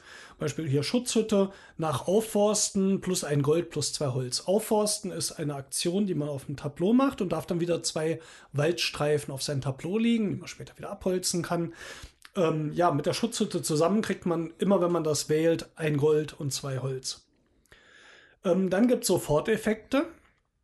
Ähm, zum Beispiel habe ich hier das Refugium, sofort alle bis auf einen Waldstreifen, die man aus sich, äh, ausliegen hat, für jeweils ein Holz und einen Fisch abgeben. Das heißt, man sammelt vorher idealerweise Holzstreifen an, die sind auch teilweise aufeinander gestapelt und dann kauft man sich dieses Refugium und dann werden alle bis auf einen umgewandelt in Holz und Fisch.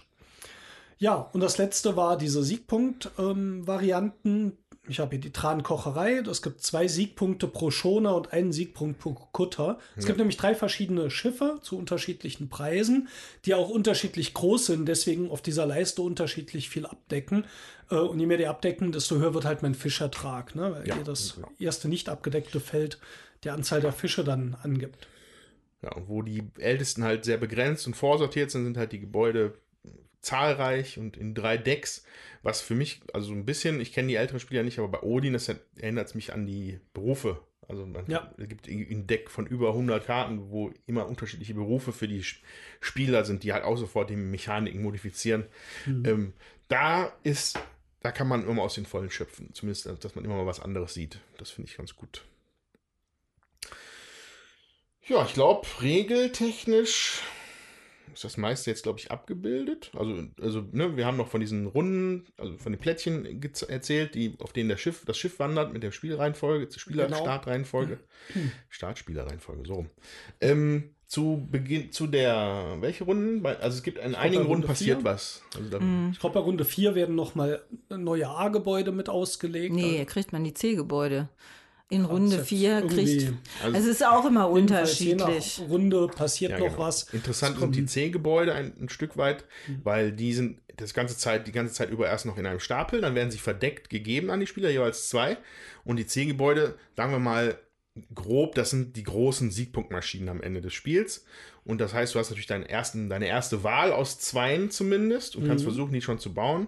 Aber im späteren Spielverlauf äh, ja, werden die dann auch ausgelegt. Genau, und da ist es alle, also es ist wirklich so, auch das, also die äh, A, B und C Gebäude und wie sich die verteilen, ist der Spieleranzahl angepasst. Also zum Beispiel äh, im Zweispielerspiel ist es so, dass man das, äh, man in der vierten Runde jeweils vier Gebäude auf die Hand kriegt und in der sechsten Runde die dann ausgelegt werden. Jetzt haben wir im äh, Vier-Personen-Spiel gespielt, kriegen wir in der vierten Runde nur zwei Gebäude auf die Hand, in der sechsten Runde werden sie ausgelegt. Das ist in jeder Runde gleich. Im Zwei-Personen-Spiel werden keine A- und B-Gebäude nachgelegt. Im Vier-Personen-Spiel wurde das gemacht. Also das steht eben auf diesen Rundenplättchen dr- auch drauf, äh, wann was gemacht wird und das Schiff äh, marschiert damit halt rum äh, und, und zeigt das eben an. Das finde ich sehr äh, gelungen auch nochmal, dass auch diese Sachen der Spieleranzahl angepasst sind. Ja, dann würde ich kurz noch aufs Spielende eingehen. Wie hat man nun seine Punkte am Ende? Ähm, das ist relativ überschaubar gemacht. Erstens zählt man die Siegpunkte, die die Schiffe und die Gebäude geben, zusammen. Äh, die Schiffe geben zwischen ein und vier Siegpunkten, je nach Größe. Ähm, die Gebäude, wie gesagt, können sehr unterschiedlich sein. Ähm, das ist erstmal den ersten Teil, den man äh, bekommt. Das zweite ist, dass für jedes Gold und für jeden Anteil seiner Firma, den man veräußert und wieder gekauft hat, oder überhaupt jeden Oder Anteil, den man von anderen Firmen hat, ist ein Siegpunkt wert. Also alles Gold plus jeder Anteil an einem Unternehmen, ob eigenes oder fremdes, ist ein Siegpunkt. Und davon wird abgezogen ein Minuspunkt pro jeden Anteil seiner Firma, die man nicht realisiert hat, der jetzt noch gar nicht in den Handel gekommen ist, plus ein, äh, also minus einen Siegpunkt für jedes Baufeld, das unbebaut ist. Da ist kein Holz drauf und kein Gebäude drauf. So, und dann ist das relativ, also man sieht das auf einen Blick eigentlich, wie die Punktzahl ist. Kann es eigentlich auch im Kopf relativ schnell ausrechnen. Und das war's. Und dann hat jemand gewonnen, in dem Fall Jutta. Gratuliere. Ja, danke schön. Ja, mit, äh, mit, äh, mit er, er, erschlagender äh, Abstand, mit erschlagendem Abstand zu mir. Ich hatte vorher hier noch rausposaunt, da ich das Spiel ja hier mitgebracht habe, ja, wenn man mit 20 Siegpunkte, da hat man schon ganz gut gespielt. Das war eine Metrik, die ich bisher gesehen hatte, die mir auch bei dem Spieletreff einer gesagt hatte, der mir das Spiel damals vorgestellt hat. Ja, aber ihr habt ja mal bewiesen, dass man da auch durchaus ein bisschen mehr Punkte absahnen kann. Ja, also zwischen 30 und 40 eher unteren 30er Bereich Ja, ist, glaube ich, so, ja. wo wir meistens landen. Ne? Ja, also ich hatte jetzt 36, aber wir hatten dann auch schon mal 34, wir hatten auch schon 29. So in dem Bereich war es dann. Ja, insofern ist also auch ein Gold, das man irgendwo bekommt, relativ viel wert. Man muss schon, kann schon sehr genau gucken. Also es hat eine gewisse Wertigkeit, was man an Siegpunkten kriegt.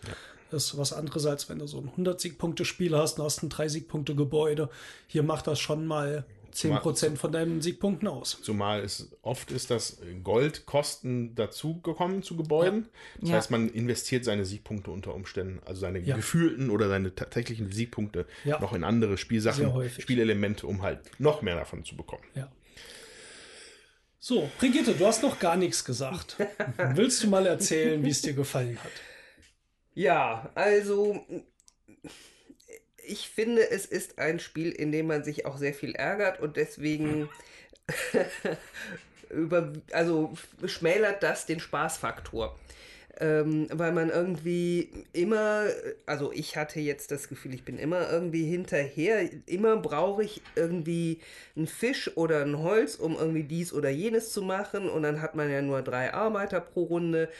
Ähm, irgendwie habe ich das Gefühl gehabt, ich hänge immer hinterher. Und ähm, dann habe ich endlich mal meinen Ältesten und dann kann der, hat er die tolle Fähigkeit, Schiffe aufzuwerten. Dann brauche ich erstmal ein Schiff. Dann habe ich ein Schiff, das ich aufwerten kann. Dann will ich den Ältesten aktivieren. Dann liegen keine Fische auf dem Teller. Das heißt, ich kann ihn nicht aktivieren. Schon ist die Runde wieder um. Dann habe ich endlich ähm, genug Schiffe. Es gibt auch Fische zum Füttern des Ältesten. Dann gibt es die, die höhere Schiffart nicht mehr.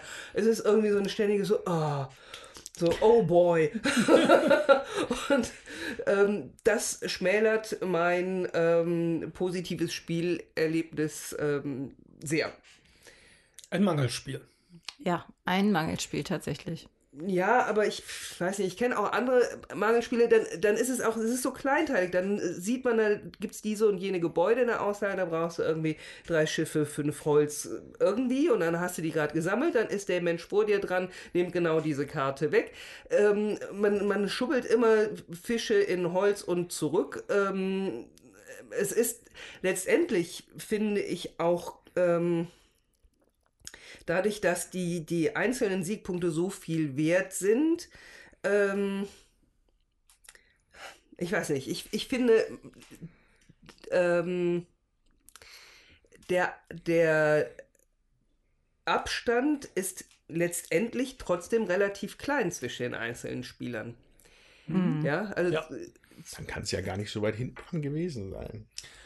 Ja, äh, gut, ich meine, ich war jetzt total stolz, dass ich nicht, womit ich gerechnet habe die ganze Zeit, da ich mit Abstand ganz hinten an bin, ähm, wohingegen ich gedacht habe, dass du, Andreas, der die ganze Zeit da wirklich umtriebig Geschäfte gemacht hat, hin und her getauscht hat, dass er viele Punkte auch ähm, Ja, das täuscht, haben ne? wird. Und, und dann war ich auch sehr verwundert, dass das im Ergebnis nicht mehr rumgekommen ist, wo ich dann auch denke, was, was, wozu die ganze Mühe dann, Ja. ähm, das hin und her Ich könnte geschabbelt. mir vorstellen, wo es ein bisschen herkommt, ist, dass Fisch und Holz ein zentraler Teil des Spiels ist. Wo kriegst du Fisch und Holz her? Aber es gibt dir keine Siegpunkte.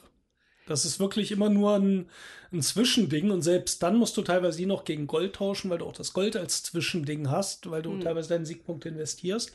Äh, insofern ist da, hast du nie so direkt das Gefühl, du machst mal irgendwo viel Siegpunkte, es sei denn, du verkaufst Fisch auf die Teller. Ja, also wenn du Fisch servierst, da kriegst du direkt Gold für. Ähm, aber ansonsten ist das immer eher so ein bisschen hinten rum. Also musst du mal über so zwei, drei Ecken, bis du irgendwo ankommst, was dir wirklich was bringt. Ist so, glaube ich. Trifft's das vielleicht? Ja, ja, also Das klang wie ein Ja, das ein Nein ist. Ähm, also ich, ich finde, es ist letztendlich, man muss sich wahnsinnig konzentrieren für, ich sage das ganz böse überspitzt, für nix. Also ja, das ist so, so das Gefühl totale Sisyphus-Arbeit. Und da, also bei mir kam da jetzt, und ich spiele gern, das wisst ihr, da kam Ja. da nicht die Freude auf, die ich erhofft habe. Einfach, weil Sisyphus mag ich nicht. Ja. Andreas. Ja, okay. Also ich würde jetzt vielleicht, also ich würde jetzt natürlich noch nicht sofort zur Bewertung rennen. Entschuldigung. Ich würde vielleicht einfach erstmal auch darüber sprechen wollen, was das hier vielleicht anders macht als ein Work, andere Worker Placements, wo es vielleicht hervorsticht und was es interessant macht.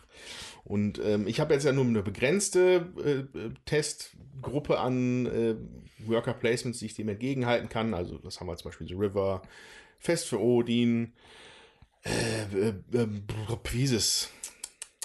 Das D&D-Spiel, was ich mir von euch geliehen habe. Ja, Lords of Waterdeep. Lords of Waterdeep, was auch ein ganz großer Favorit ist bei mir. Ähm, ein, zwei Worker Placements, die ich jetzt bestimmt vergesse. Ähm, das hier, finde ich, fühlt sich sehr angespitzt an, finde ich. Wie so ein spitzer Pfeil. Es sind wenig Felder, es sind ähm, wenig Aktionen mit drei Pöppeln pro Runde. Also ja, selbst bei, bei River oder so sind ein paar mehr. Ähm, und das Ganze entwickelt seine für mich interessanten Entscheidungen und Möglichkeiten darüber, dass man sich die Mechaniken einfach zusammenbaut mit der Zeit. Das sind die Ältesten sind das beste Beispiel dafür, ähm, weil sie halt neue Felder für dich ermöglichen, neue, neue Aktionen. Aber genauso auch die, die, die ganzen Komfortfunktionen, die die Gebäude bringen können. Man baut sich sein komplettes Spielsystem auf und eigentlich nur aus Fisch und Holz.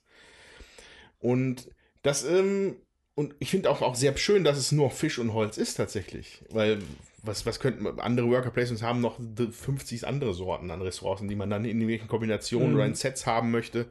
Gold. Gold nicht zu vergessen. Gold nicht zu vergessen, natürlich. Aber Gold ist halt so eine, so eine, so ein, so ein, so ein zwei, zweigespaltenes Ding, weil es halt auch die Siegpunkte sind. So, Ja ne? gut, aber du brauchst halt auch, um bestimmte Karten zu kaufen, ne? Ähm, dann hat man hier noch so, so ein leichtes Puzzle-Element, finde ich, mit dem, mit, den, mit dem Spielplan, mit dem Hafengelände. Ähm, Sie haben jetzt auch in dieser Partie einige Gebäude gesehen, die sich dann darauf beziehen, explizit, wie du das denn gebaut hast, wo du Wald angepflanzt hast, wo du vielleicht keinen hast, wie du die Gebäude platziert hast.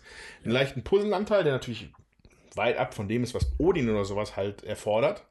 Ja, aber, Aber- zum Beispiel ein ganz guter Punkt hier. Jutta hatte diese Villa, die Punkte gibt in Abhängigkeit davon, wie viel Waldstreifen drumherum liegen, die auch Ja. mehrmals hoch sein kann, was ja auch thematisch so ganz nett ist. Oder die Kirche, die Siegpunkte erst dann gibt, relativ viele, nämlich neun Stück, wenn man allerdings fünf Nachbargebäude orthogonal oder diagonal daneben hat. Ja. Und ja, also das ist also eine Sache, das ist, ist ne, dass man das sich, dass, dass man sich das erarbeitet. Und hier ist und das ist die Ursprung, also es ist halt die klassische Rajas-Diskussion, die wir beim letzten Mal auch schon hatten. Ich mag es nicht, wenn alle das Gleiche machen und versuchen, das möglichst gut zu machen. Ich mag es, wenn verschiedene Optionen sich erbieten und man sich ausbreiten kann. Deswegen ist Odi natürlich mein Bestes. Ähm, hier habe ich das Gefühl aber auch. Das ist, es ist Ja. nicht so alles in eine Richtung. Alle gucken auf die gleichen Wege, die man sich vielleicht zusammenpuzzelt und dann ist das Ding halt weg. Nein, man hat hier Optionen und ich mag Optionen in so Spielen. Und das macht es halt tatsächlich auch gut. Und jetzt gebe ich erstmal an jemand anderen ab, weil ich sonst einen Monolog halte. Also mir gefällt das Spiel unterschiedlich gut. Ja, ich finde, also ähm, Heute war gut, heute hast du gewonnen. nein, deswegen nicht. Also Okay. ich habe ja jetzt auch äh, mehrmals in Vierfachbesetzung, in Zweifachbesetzung und alleine gespielt. Zu alleine habe ich ja vorhin schon was gesagt. Da muss ich den Gegner mitspielen, das gefällt mir nicht. Äh, zu zweit ähm, fand ich das relativ belanglos. So, ich glaube, da haben sogar drei Partien gespielt. Also ich fand es auf jeden Fall relativ belanglos, weil irgendwie, ja, die Kartenauslage ist sehr begrenzt, da äh, entwickelt sich nichts Neues. Ähm, ich finde, das macht halt total viel aus. Auch die Kartenauslage, was liegt denn da, was kommt denn da noch? Gibt es Karten, die mich da noch anfrickeln im späteren Verlauf des Spiels? Das ist bei zwei Leuten nicht so. Da liegen die A- und B-Gebäude und dann kriegst du halt noch C-Gebäude auf die Hand, die gehen dann nachher in die Auslage. Eine, also ab der sechsten Runde, zwei Runden vor Schluss sozusagen. Das äh, ist mir zu wenig abwechslungsreich. Ist auch relativ, aber ist relativ schnell durchgespielt. Wir waren in einer Stunde mit zwei Leuten fertig. Schön ist, wenn vorbei ist. Das hat dem Steff, also da fand der Steffen die Spielzeit und so dann sehr gut. Ich persönlich finde mit vier Leuten, äh, wo ich dann auch noch mal mehr Auswahl habe bei den Gebäuden oder überlegen kann, was ich machen kann, ähm, das gefällt mir deutlich besser. Okay. So, also ähm, zu zweit würde ich sagen, brauchen wir es nicht. Zu viert würde ich es auf jeden Fall äh, noch mal sehr gerne mitspielen. So, das ist so das, wo ich denke, das ähm, ist dann das Spaßige auch daran. Ja, ich finde, das Spiel hat ähm, ein ziemlich eigenes Spielgefühl, obwohl es eigentlich relativ viel ähnliche Mechaniken hat, die in anderen Rosenberg-Spielen und anderen Spielen drin sind. Ich glaube, es trifft es am besten, was du gesagt hast, so relativ zugespitzt. Also ich finde auch, es hat eigentlich überraschend viele Möglichkeiten, wie ich genau im Spiel nachher an mein Ziel komme. Ähm, allerdings nicht, dass ich die groß unterwegs ändern kann. Also ich bin relativ schnell dann auf eine Richtung festgelegt. Und zwar sehe ich am Anfang fast alle Gebäude. Ich sehe alle Ältesten oder kenne sie zumindest. Das heißt, ich kann mir dadurch, was die anderen Spieler nehmen, bis ich am Zug bin oder auch wenn ich dann als erster dran bin, mir wirklich meine Strategie schon so zusammenkaufe, gucke, dass ich an die Gebäude komme. Am Anfang komme ich nicht an die Gebäude, die kosten meistens Holz. Also gucke ich, wo ich mein Holz herkriege. Auf Holz kann ich auch an unterschiedliche Arten kommen. Das suche ich mir auch am Anfang aus. Und dann spiele ich eigentlich mein Spiel in dieser Richtung, empfinde ich es als fertig und versuche das möglichst so zu jonglieren, dass mein Plan aufgeht. Ähm, und was mir daran gefällt, ist, dass ich immer das Gefühl habe, wenn ich gut spiele, schaffe ich es gerade so, dass es passt. Was dann ganz befriedigend ist. Was unbefriedigend sein kann, wenn du gerade dann immer ein Holz oder einen Fisch zu kurz bist.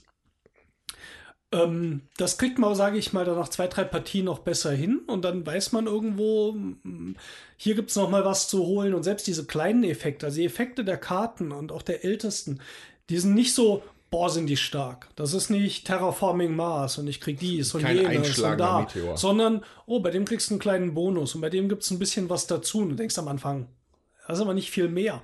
Aber dadurch, dass es immer so von dem, von dem Bezahlen her so ist, dass es gerade so reicht, wenn es gut läuft, ist ein Holz mehr oder zwei Holz mehr oft dann der Unterschied zwischen, ich kaufe mir jetzt noch ein zweites großes Schiff in der dritten Runde oder sowas oder nicht. Und dann läuft das Spiel halt auch in eine andere Richtung. Insofern würde ich auch mal sagen, es ist nicht sonderlich, wie sagt man wieder, forgiving, hatten wir vorhin schon mal. Es vergibt einem keine Fehler. Ja, Fehler verzeihend. Ja, also man sollte schon genau spielen, sonst hat, hat man das Gefühl, man, man holpert über so einen, mit dem Kopf über so einen Steinboden, am besten mit dem Hinterkopf, weil einen jemand wegschleppt. Und nimmst so jede einzelne Huppel mit und denkst, boah, doof, doof, doof. Ich denke auch ein bisschen, was äh, dein Gefühl war, Brigitte, ja, klappte hier und da nicht. Und ähm, auf der anderen Seite ist das genauso an dieser Grenze ausbalanciert, dass wenn du da drüber kommst, du jedes Mal denkst, huh, hat gerade noch so geklappt, hat gerade noch so geklappt, hat gerade noch so geklappt, aber du hast eigentlich nie groß was übrig. Ja, es ist auch oft so, dass du mit deinen drei Arbeitern in dem, in der Runde die genau dahin setzen musst, damit du vielleicht die eine Karte kriegst, die du haben willst. Also ähm, ich brauchte für eine Karte sieben Fisch. So, dann war klar, ich eine Sache will ich, das war in der Runde, wo ich äh, auch Anteile realisieren wollte. Dann war klar, ich muss erstmal in die Rücklagen gehen, ich muss dann noch was anderes machen, um dann äh, diese Karte überhaupt kriegen zu können, mit der ich dann was ganz Bestimmtes machen konnte. So. Und die war auch nur zu einem Zeitpunkt in Mai für mich im Spiel sinnvoll. Das äh, macht natürlich dann total viel aus. So, also man muss immer auch ein bisschen gucken, was machen die anderen und gibt es eigentlich für mich noch eine Möglichkeit, ob das zu machen, was ich mir vorgenommen habe. Und ist die Karte dann nicht weg? Und das ist vielleicht auch bei vier Leuten oder drei Leuten oder fünf Leuten auch interessanter, weil du dann mehr diesen Faktor hast, oh, was mache ich jetzt als erstes, wer kann mir eigentlich was wegnehmen? Das ist immer bei zweit, glaube ich, auch ein bisschen entspannter. Ja. Oder weißt du schon, so einiges ist da überhaupt kein Problem. Andererseits habe ich, also wenn du jetzt so eine Karte erwähnst, die zum bestimmten Zeitpunkt brauchst, äh, das ist knallhart, glaube ich, bei dem Spiel. Ich hatte aber bei den meisten Sachen, die ich so vorhabe, Schiffe kaufen, Gebäude kaufen, mir war es relativ egal, ob ich die in der Runde oder in der nächsten Runde mache. Wenn ich weiß, ich brauche jetzt drei Aktionen in dieser Runde, um die Karte zu kriegen, dann mache ich erstmal das, dass vielleicht kein anderer sie bekommen kann und mache schon eine Vorbereitung für die nächste Runde und hole mir das Gebäude in der nächsten Runde. Dadurch, dass man weiß, wer Startspieler ist, weiß man auch, wie lange es dauert, bis man wieder drankommt. Und gerade bei diesem Anteile verkaufen weiß man, die anderen haben überhaupt kein Gold da liegen, die können meinen Anteil nicht wegkaufen. Ja. Und da muss man, glaube ich, auch manchmal einfach sagen, muss halt jetzt warten. Also es geht nicht alles sofort und dann ziehst dein Ding trotzdem durch. Dann kaufst du die Schiffe halt fast immer doch dann eine Runde später und hoffst, dass sie noch da sind. Aber das siehst du wieder bei den anderen, oh, die muss erst Holz holen und du hast kein Gold, um das große Schiff wegzukaufen. Und Ja. äh, du hast vermutlich überhaupt kein Interesse dran, weil du gerade genauso viele Gebäude wie Schiffe brauchst, um Bonuspunkte zu kriegen. Und das also mit, mit zu beachten, ja, irgendwie das, das hat was, finde ich. Ja, wobei, also ich war die ganze Zeit auch dabei zu zählen. Äh, ich war dann, obwohl ich mitgezählt habe, baff erstaunt, dass ich auf einmal meine C-Gebäude von der Hand offenbaren musste, wo ich für gesammelt habe. Und dann waren sie für die Allgemeinheit frei und natürlich wurden sie mir dann weggeschnappt. Hättest du mal gebaut? ja, ja, dafür fehlte mir ja vorher dann immer was. Also, ähm, das, ähm, obwohl ich auch mehrmals sehr nachgefragt habe, äh, wie viel Runde sind wir jetzt und so, ähm, das finde ich, also für mich war das nicht flüssig. Ähm, es war nicht in sich selbst erklärlich und irgendwie hatte ich, hatte ich das Gefühl totaler Anstrengung und Anspannung, ähm, ohne vom Fleck zu kommen. Also ich würde gerne noch mal kurz einen Sch- Schritt zurückspringen und zwar zu dem, was Steffen gesagt hat vorhin, dass man halt, dass mit diesen Karten, dass man das schon noch sehen kann, wie lange die vielleicht noch da ist und dass man warten muss. Was dieses Spiel auch wieder für mich anders macht als manch anderes Worker Placement ist, dass hier Timing-basierte Sachen drin sind. Ja, So, und das das, ist, stimmt. das ist deutlich zu sehen an zwei Sachen für mich. Zum einen die gegen, das, gegen den Uhrzeiger laufende Startspielereihenfolge. Das heißt, dass man einmal auf jeden Fall zweimal hintereinander dran ist. Was interessant ist für Überlegungen, okay, jetzt kann ich mir das noch holen, dann habe ich das aber safe und kann mir das noch danach holen. das offensichtlich ist da wiederum sind die Anteile. Äh, ne? Wenn du sie halt realisieren möchtest, kannst du sie danach wieder zurückkaufen. Aber da gibt es noch an, viel, viel andere Ja, zum Überlegungen, die da auch interessant Ältesten sind. nutzen, um dann Fisch zu verkaufen. Vielleicht auch über einen Ältesten, der auch Fisch verkaufen kann. Ja. Ähm, das Fische verkaufen rentiert sich ja zum Beispiel nur, wenn möglichst viele Teller leer sind, weil Ja. die ersten Teller billiger sind Genau. und um weniger investieren musst. Ganz Und genau. dann gibt es dann solche Kombinationen, so Feinheiten wie, äh, du benutzt vielleicht erst einen Ältesten, dann geht ein Fisch von einem Teller runter, damit du ihn benutzen kannst. Und wenn du dann Startspieler bist in der nächsten Runde und du hast zum Beispiel einen dieser Ältesten, der Fisch verkaufen kann, dann musst du ja trotzdem erst einen vom Teller runternehmen, um ihn zu aktivieren. Dann hast du nochmal einen Teller leer und dann kann der Fisch verkaufen. Ja. Und da hast du viel so Kleinigkeiten, wo du denkst, ah, dann machst du hier mal einen Siegpunkt gut und vielleicht mal hier einen Siegpunkt gut. Wie gesagt, nie richtig viel. Aber interessant, finde ich es zumindest. Ja. Und, und die zweite Timing-basierte Sache, obwohl es nur so bedingt Timing-basiert Mhm. ist, das hat man aber bei am Jutta-Spielplan gerade wunderbar gesehen, vor der letzten Runde. Mhm. Sie hatte vier Älteste, hat sie ausliegen und alle vier hatten zwei Fische drauf. Ja. Das bedeutet, dass man, ne, wenn zwei, wenn der dritte Fisch auf den Ältesten draufkommt, bekommt man einen selber in den Vorrat und der Rest geht ab. Mhm. So, das heißt, natürlich hat die Jutta durch, durch geschicktes Timing ihrer Aktionen von den Ältesten das so hinkriegt, dass sie in der letzten Runde nochmal vier Fische extra hatte. Ja. Und es gab auch ein Gebäude, wo man sofort als Effekt, wenn man es baut, für jeden Fisch auf dem Ja, das ältesten war der Gold Ratskeller, bekommt. den hatte ich mir gegrapscht. Den hast du dir So, genommen. und da, da, da hat es mich dann in den Hintern gekniffen, weil mir ist nämlich dann einer von meinen Ältesten noch abgehauen. Ich wollte es genau schön und dann habe ich nicht, war, war, die, war das Timing ein bisschen off und dann habe ich leider nur vier anstatt fünf Gold bekommen. Mhm. ähm, aber, also ich finde, das macht das so in sich schon nochmal sehr interessant für mich. Gerade was diese, was die Timing-Sache Mhm. angeht. Ja, ich hatte noch eine schöne Karte, die war nämlich auch relativ billig. Die kostete nur ein Fisch. Da steht aber, sobald du drei Älteste hast, einmalig drei Holz und zwei Gold in die Rücklagen. Und die habe ich mir dann geleistet, als ich auch drei äh, Älteste hatte und zwei Gold, da kommt man halt relativ schlecht dran. Also das war jetzt eine Karte, die zwar null Siegpunkte gebracht hat, außer dass man halt Minuspunkt abgedeckt hat, aber äh, sofort äh, drei Holz und zwei Gold und man braucht ja auch manchmal Gold, um bestimmte Karten zu kaufen. Das hat mir, diese Karte hat mir zum Beispiel auch den Arsch gerettet. Was? Den Popo äh, errettet. Damit konnte ich mir nämlich einen Kutter kaufen. Ein Kudde. Hast du mal einen Kudde? Joda? Jujuda. so, ähm, und vielleicht, also wenn jetzt zum Timing, hast du. Ich würde äh, gleich gerne noch auf diese Anteile mal zu Okay, sprechen kommen. dann, dann lass mich einmal kurz vorher noch. Mhm. Und zwar diese, diese Festtafel. Das finde ich, habe ich so nämlich auch noch nicht in einem Spiel gesehen, in dem begrenzten Masse, die ich halt kenne, dass man durch eine eigene Aktion Mhm. erst anderen wieder ermöglicht, dass sie ihre Spezialaktionen machen können. Oder man das aber auch taktisch einfach ausnutzen kann und das Ding einfach leer räumt, um halt allen nachfolgenden Leuten ihre Aktionen, Spezialaktionen Mhm. Ja. wegzunehmen. Ähm, habe ich, kenne ich nicht. Fand ich sehr schön, dass das so Ja. Mhm. interagiert innerhalb einer Partie. Das fand ich persönlich ziemlich cool. Ja. Oder finde ich persönlich ziemlich cool. So, jetzt muss ich den Marketing-Fuzis, ich finde zumindest, ich denke, das sind die Schuldigen daran, äh, mal einen Vorwurf machen. Und zwar, als ich von Nussfjord gehört hatte, ähm, war eigentlich einer der großen Punkte, den man mir verkauft hat als Spieler. Jetzt hoffe ich mal, dass das nicht einfach nur irgendwie über die YouTuber kam. Ich glaube, es war in der Kommunikation auch vom Verlag drin, war, dass es um das Verkaufen und Kaufen der Anteile an anderen Unternehmen geht in diesem Spiel. Und immer wenn ich Nussstadt gehört habe, habe ich gehört, ja, ist wie in Rosenberg, aber man kann jetzt an, von anderen Leuten die Anteile kaufen. Und da habe ich natürlich sofort gedacht, hier an 1830 und Eisenbahn und komplexes System und macht richtig viel aus im Spiel.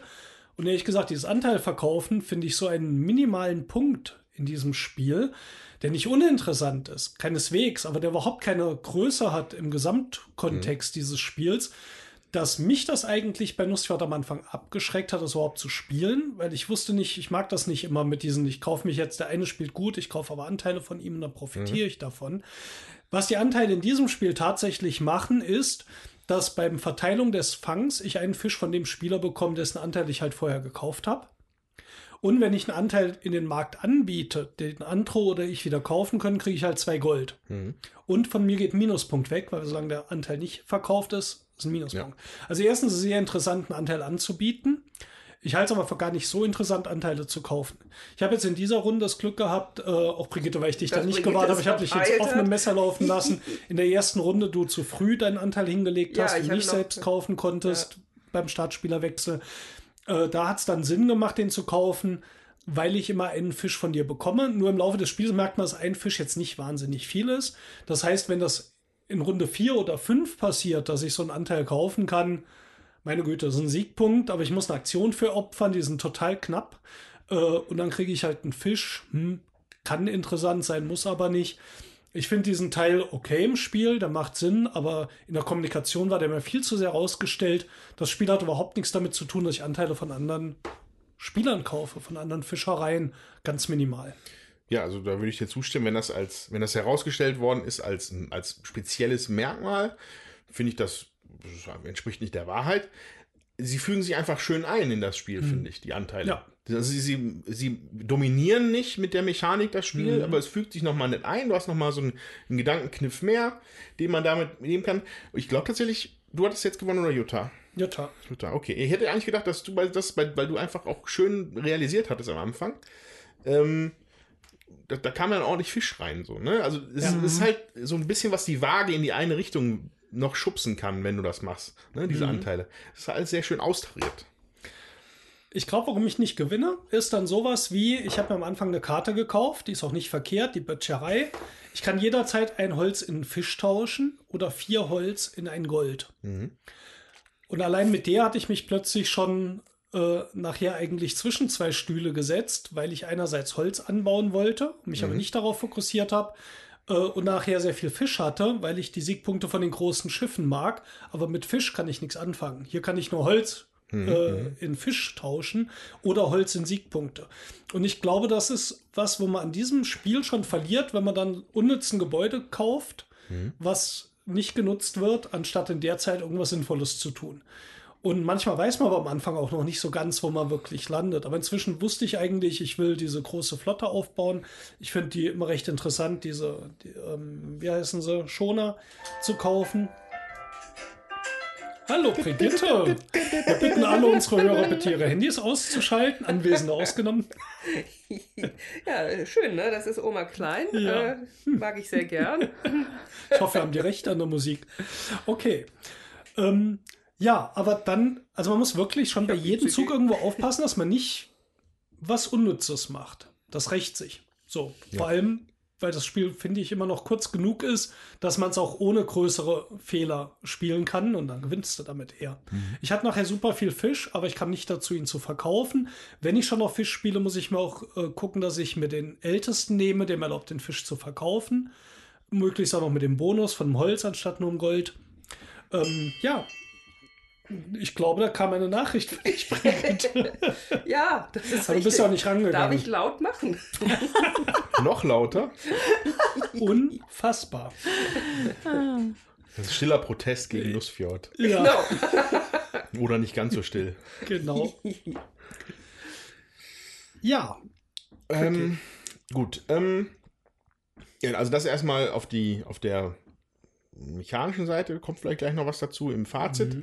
Was ich nicht so gerne mag, ist hier die, also ich nenne es jetzt mal redaktionelle Bearbeitung, einfach wie es teilweise so rein äh, handhabungsmäßig gemacht ist. Also ich finde, es gibt hier einige Probleme mit manchen Grafiken, Sichtbarkeiten. nicht mögen ist aber sehr wohlwollend ausgedrückt. Ja, ja, also ich glaube halt, dass es halt teilweise da ein bisschen Verwirrung reingekommen ist in das Spiel, die da einfach nicht drin sein muss, wenn man es ein bisschen klarer macht. Also man sieht, ein Beispiel sind die Siegpunkte auf den äh, Gebäudekarten, die sind klein und fitzelig und oben rechts in der Ecke und nicht sonderlich kontrastreich. Ähm, Sprich, man sieht sie kaum. Man Man, muss also kaum. schon ziemlich genau hingucken. ich habe gerade das erste Mal überhaupt was. gesehen, dass es ein Oder gibt auf den äh, großen Schiffen, dass man auch Oder-Gold dafür ausgeben kann. Ich dachte, man muss das Gold immer extra ausgeben, zusätzlich Mhm. anstatt stattdessen. Ah, Das fand ich, also weil das ist ja wirklich klein und fitzelig. Das, dann hast du also vorhin vier Gold extra ausgegeben. nein, nein, Diesmal ich, nicht, ich habe das ja jetzt hier Spiel. gelernt, aber in den Partien vorher Ah. nicht. So, dann auch noch ein klassisches Beispiel ist in der Regel wird davon gesprochen, dass man für die erste Partie doch das Heringdeck nehmen soll. Das so. ist grandios.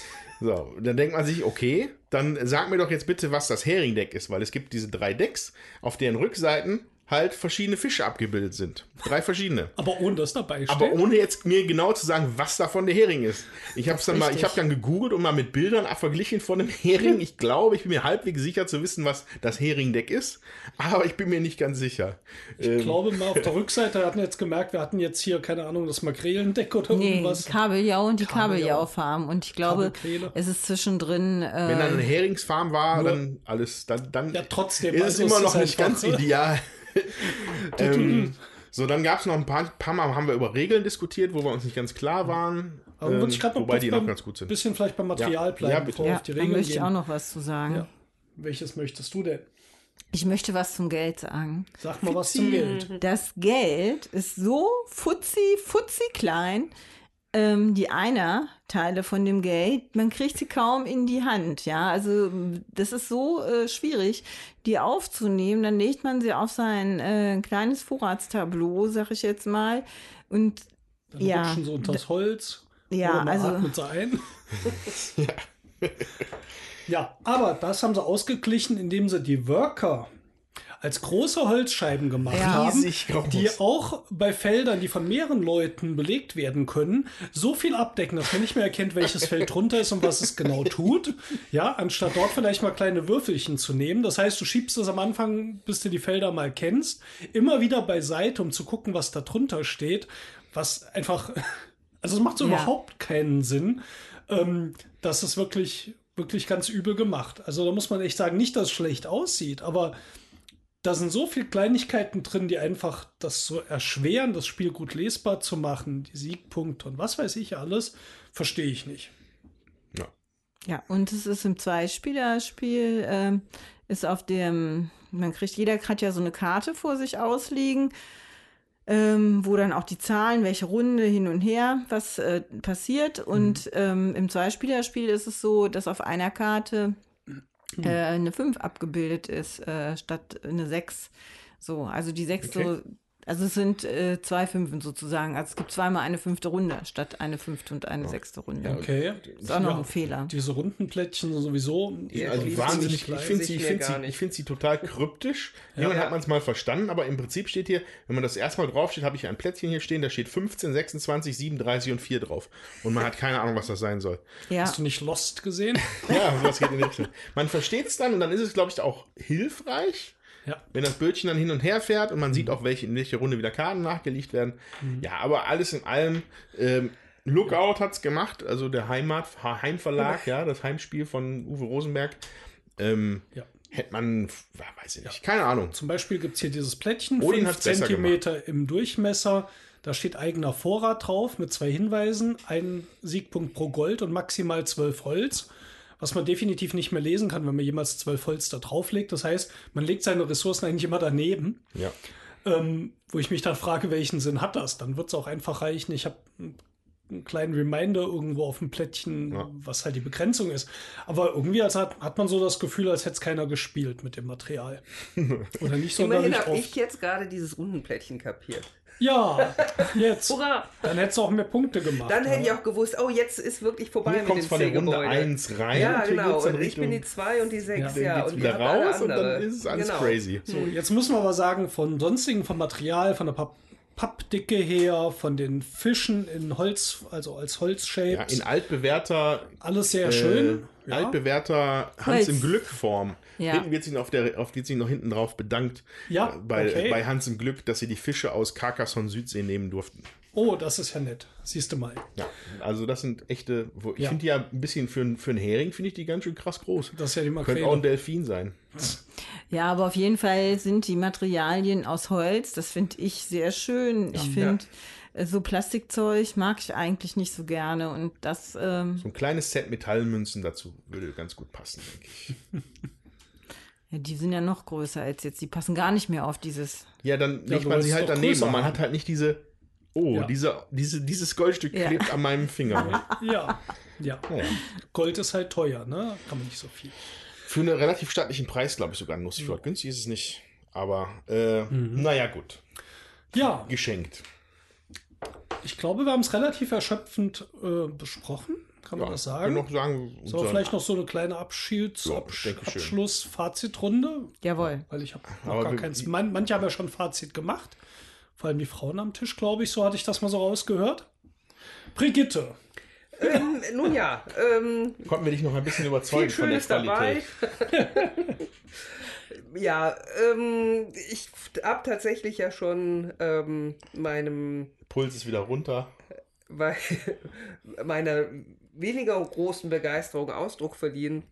Ähm, also ich hatte nicht so viel Spaß einfach. Ich ähm, finde es äh, zu kleinteilig, man muss viel zu viel im Kleinen gucken und dann hat man nur drei Züge pro Runde und dann ist schon wieder vorbei und dann hat man wieder die Hälfte nicht gemacht, die man hätte machen sollen oder wollen. Ähm, ja, ein Mangelspiel, wie andere Mangelspiele auch, aber ähm, mit größerem Ärgerfaktor bei mir und deswegen bin ich nicht so begeistert. Tut mir leid. Das muss es nicht. Äh, ja, also ich mache nochmal dann eine Runde. Ich glaube, ich habe es jetzt größtenteils auch schon gesagt. Ähm, mir gefällt es ganz gut. Ähm, ich finde, es macht interessante Dinge für ein Worker Placement, wie wir sie vorhin besprochen haben, ähm, die ich so, die ich da zu schätzen weiß, wobei die Sachen da wirklich in kleinen Details teilweise sind, wo man dann da denkt, so, ah, cool. Ähm, würde ich immer mal wieder spielen. Ich glaube aber nicht zu zweit, glaube ich. Wenn- Das hört sich da nicht so spannend an, was du da sagst. Ähm, das eine Mal, wo ich es zu zweit gespielt habe, war es in Ordnung. Aber ich glaube, eine größere Runde, dass man. Weil ich finde tatsächlich, für mich hat es diesen Ärgerfaktor hier nicht. Also ich habe mich bei Rajas schon grau, grau geärgert. Nee, wie man sich? Schwarz ärgert man sich. Ich bin grau vor Ärger geworden, als ich mich schwarz geärgert habe. So. Ähm, hier hast du immer noch irgendwelche Optionen. Es passiert mal, dass was weggeschnappt wird, aber ähm, es ist dann noch in Ordnung gewesen hier, ähm, wobei ich da immer sehr anfällig für bin, da habe ich ja schon oft drüber gemeckert. Ähm, Präsentation ist zweckmäßig, aber ist in Ordnung. Ähm, ist halt etwas, was, was ich dem her sehr zugute halte, ist die, die äh, Dauer des Spiels. Wir haben jetzt relativ lang gespielt, glaube ich, weil auf vier ein bisschen grübellastigere Leute sitzen. Aber diese sieben Runden Spielzeit halten es eigentlich relativ kompakt. Und das finde ich einfach für einen Uwe Rosenberg Worker Placement finde ich das ganz gut. Und äh, ja, würde ich, werde ich immer mal wieder mal spielen. Freue ich mich, dass ich das bekommen habe zum Geburtstag. Ja, ich habe ja auch schon gesagt, für Eins- und Zwei-Spieler finde ich es nicht so prickelnd, obwohl man unterschiedliche Kartendecks hat, mit unterschiedlichen Karten drin und Auslagen so. Also das ist dann schon ein bisschen abwechslungsreich. Ich glaube, wenn das nicht drin wäre, wäre es relativ schnell auch sehr langweilig. Ähm, ja, mit vier und fünf Leuten gerne. Zu dritt haben wir es ja jetzt äh, nicht gespielt. Dann ist es mir auch spannend genug, weil dann ist auch so eine Spannung da, wo kann ich das Feld noch belegen? Was mache ich denn? Es ist mir auch genug Abwechslung in der Kartenauslage.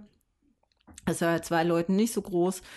Ähm, ja, ich, wie gesagt, ich würde es mitspielen, brauchen tue ich es jetzt nicht. Ja, Jutta, wir kommen nicht zusammen mit unseren Nee, Spielen. momentan das ist echt überhaupt Hammer. Jetzt nicht. kommt mal ein Eurogame, wo ich denke, wow, das gefällt mir richtig gut. Dann sagt Jutta, ja, und Brigitte sagen so, "Buh, Naja, wenn du nee." mitspielst, vielleicht mache ich ja auch nochmal mit. Ja, ähm, also mir gefällt das auf irgendeine Art sehr, sehr gut. Und mir gefällt es auch besser als viele anderen Sachen. Ich finde, im Vergleich zu Odin muss ich mir nicht diese tausend Felder da angucken, was ich machen kann. Äh, ich finde es aber dadurch nicht schlechter. Ähm, da ist mir Odin ja ein bisschen zu überladen. Also unabhängig davon jetzt, ich habe ja schon öfters gesagt, nicht, dass ich das irgendwie schlecht finde oder so, aber mir ist das einfach zu ausufernd. Das Spitze hier, dieses auf den Punkt gebrachte, finde ich total cool. Ich finde diese Verzahnung von ein paar Mechaniken, die ich ähm, so nicht kenne und die tricky sind, total interessant. Das fängt an eben bei den Ältesten und den Fischen und den Tellern, ähm, geht über ähm, natürlich die Gebäude mit den Siegbedingungen hin. Es geht über die, diese Enge von den Aktionsfeldern, die ich habe. Wie kriege ich meine Strategie mit umgesetzt, äh, die trotzdem genug Varianz bietet, auch wenn ich auf Holz spiele mit drei verschiedenen Feldern, die ich belegen kann, allerdings auch mit unterschiedlichen Ansätzen. Ähm, kann ich da tolle Sachen machen. Ich kann die Ältesten dann nutzen mit ihren Aktionen. Ähm, mir gefällt das total gut, muss ich schon irgendwie sagen. Mir gefällt es auch jetzt mit mehr Leuten noch mal besser als zu zweit. Wobei zu zweit gefiel es mir, dass wir es wirklich, ich glaube, wir haben nicht annähernd eine Stunde gebraucht. Ich glaube, wir haben wirklich so noch 40 Minuten dann fertig. Ja. Also es kam mir sehr flott vor. Kann man schön runterspielen, geht vielleicht ein bisschen Reiz verloren, aber viel muss man hier eigentlich trotzdem sich um sein eigenes Zeug kümmern. Insofern fand ich es auch zu zweit einfach schön als kurze Variante für ein Eurogame abends, wo ich nicht mehr so lange dran sitzen muss. Ähm, insofern ganz witzig, dass ausgerechnet jetzt Jutta nicht so besonders gefällt. Verdammte Verdammt. Angst. Ne? Ja. Ähm, ja, für, für mich hat das so, so ein bisschen was, sage ich mal, aus verschiedenen Rosenberg-Spielen, das, was mir gut gefällt und was gut zusammenpasst. Ich finde diese Anteile, auch wenn sie nicht so herausragend jetzt als Element sind, total witzig. Wie kann ich diese Werkbank verlängern, damit mehr Fische reinpassen? Wo ich ein bisschen Bedenken habe und deswegen finde ich selbst nach vier Partien im Moment noch ein bisschen schwer, ein abschließendes Fazit zu geben. Das fällt mir bei anderen Spielern ein bisschen leichter, bei anderen Spielen, ist die Qualität der einzelnen Decks und Ja. wie die sich spielen. Und zwar hatte ich vor allem gestern haben wir mit einem anderen Deck gespielt. Da waren super viele Spielende äh, Plättchen drin, Gebäude drin, also diese Siegpunktgebäude, wo ich mich bei einem wie beim anderen gefragt habe, was für ein Schwachsinn, das bringt überhaupt nichts. Da gab es eins, 15 Siegpunkte, kostet aber 10 Gold zum Bauen. Alle deine Minuspunkte zählen doppelt und kostet dann noch irgendwie 5 oder 6 Holz. Da denke ich, nee. Das war gerade gar kein. Das war wirklich eine Karte? Das war eine du hast Karte. Es, du hast es ja vor dem Spiel erzählt und hast gesagt, so, also das, das wirkte dann so schwachsinnig, diese Karte, dass ich gedacht habe, dass du mir jetzt Ja. ein, ein, also ein, eine, also nur ein, ein, eine erfundene Karte präsentierst. Nee, Mal nee, die ist da drin. Okay. Ähm, gib mal her, Jutta, genau, es war die Bank. Äh, kostet nur drei Holz. Nehme ich zurück, ich fand es trotzdem. Also 15 Siegpunkte, ich muss aber 10 Gold für zahlen. Hm. Gold ist ein Siegpunkt, also weiß ich schon mal, ich bin bei 5. Bei Spielende zählen meine Minuspunkte doppelt, da muss ich schon ziemlich sicher sein, dass ich nicht noch irgendwo ein Feld Ja. äh, frei habe oder vielleicht nachher sogar noch zwei. Ich nehme mir da unheimlich viel Flexibilität weg, noch irgendwie drauf einzugehen, was ich für Aktionen mache, sobald ich die gebaut habe. Also kann ich die für drei Holz und zehn Gold in der letzten Runde natürlich noch bauen, wenn da vielleicht nichts mehr schief geht. Kann man machen, kann man drauf hinarbeiten, aber ähm, ich sag mal, viele von den Karten, und da war noch mehr gestern, die Schnitzerei, ein Siegpunkt pro Gebäude mit abgebildeten Holzkosten war noch okay. Forstheim drei Siegpunkte bei mindestens drei Waldstreifen. Ist okay. Ähm, Einsiedelei bei Spielende keine Punkte für Gold. Dafür gibt es fünf Siegpunkte. Aber wenn ich meine Option offen halten will und vielleicht in der letzten Runde meinen Fisch verkaufen will, dann habe ich mir die hier gebaut. Also die kann ich auch nur eigentlich ganz zum Schluss kaufen. Ähm, und da hatte ich dann gestern vier so Karten auf der Hand, zum Beispiel Doc sieben Siegpunkte bei mindestens drei gleichen Schiffen. Das kann teilweise gar nicht mehr gehen, wenn du die bekommst, Ja, das war gerade, das, den, weggenommen den, haben. den hatten wir gerade den Fall. Ne? Ja. Das, in der letzten, ich hatte die auf der Hand, ich habe das so ein bisschen beobachtet, musste sie dann in die Auslage legen und dann war es, waren alle bis auf Mhm. äh, Brigitte rechnen, also technisch raus aus, aus dieser Siegbedingung.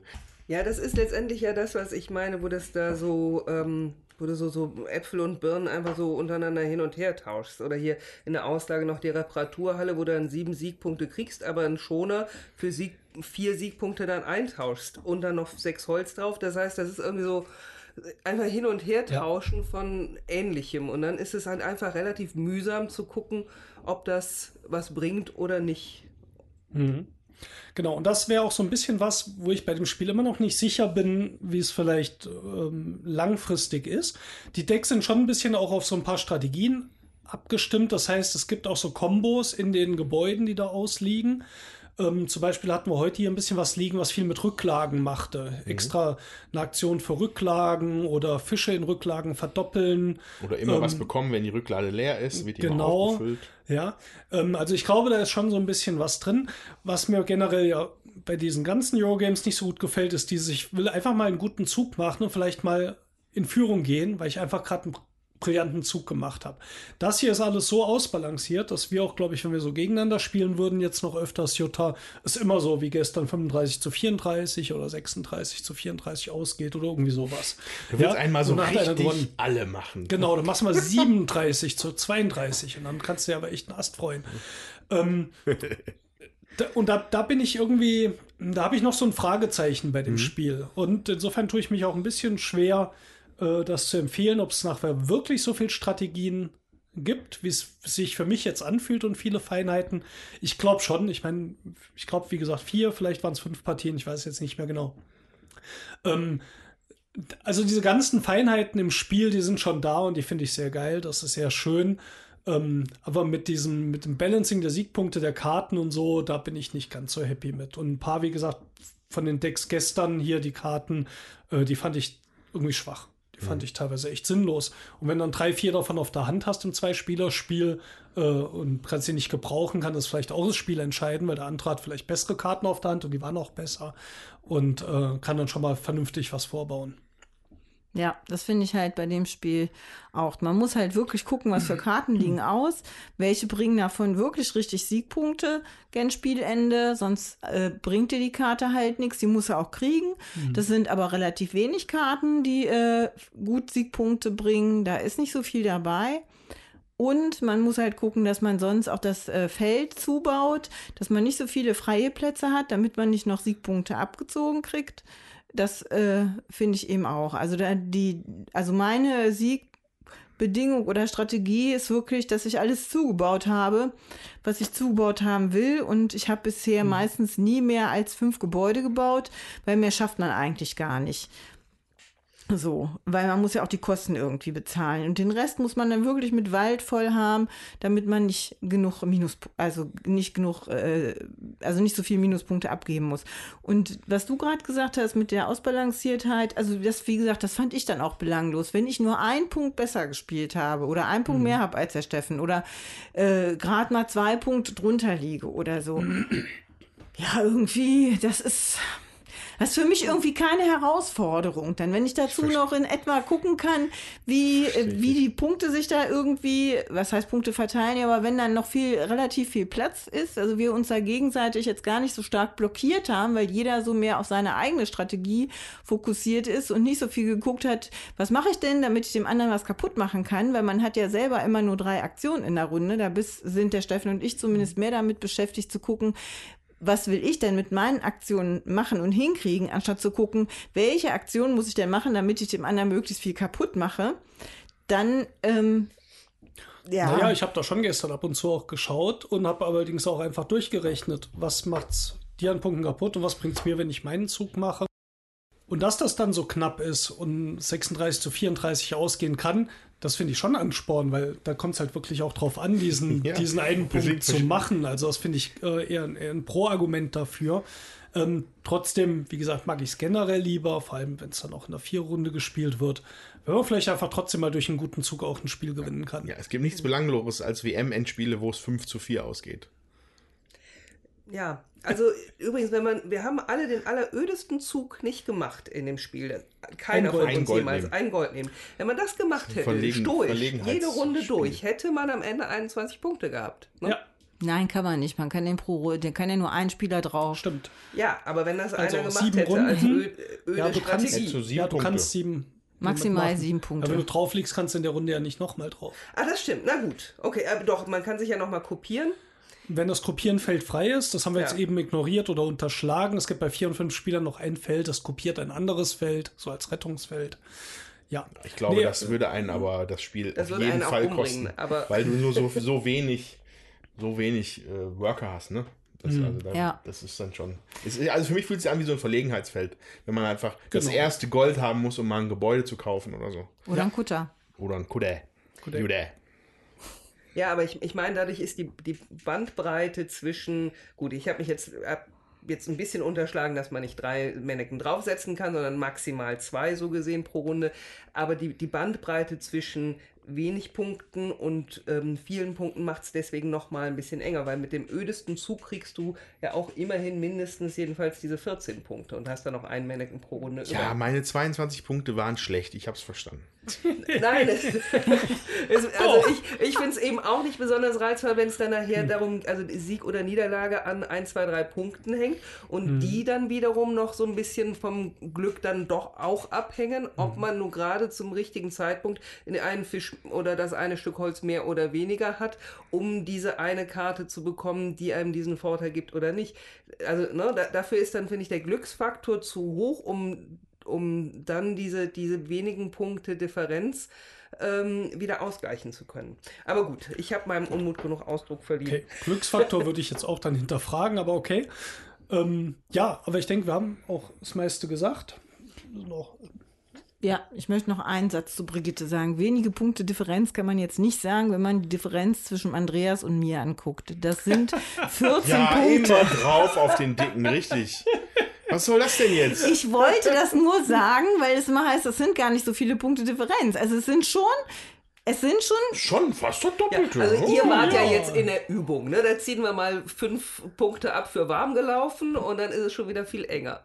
ja, das ist richtig, aber es ist halt, also es kann schon eine große Differenz auch da sein. Das heißt nicht, dass es bei jedem dann so knapp ist. Also, ne, das muss man schon noch stimmt, mal man müsste ein sagen. Gebäude haben, was der anderen äh, einen Siegpunkt pro schon gespielter Partie kostet oder so.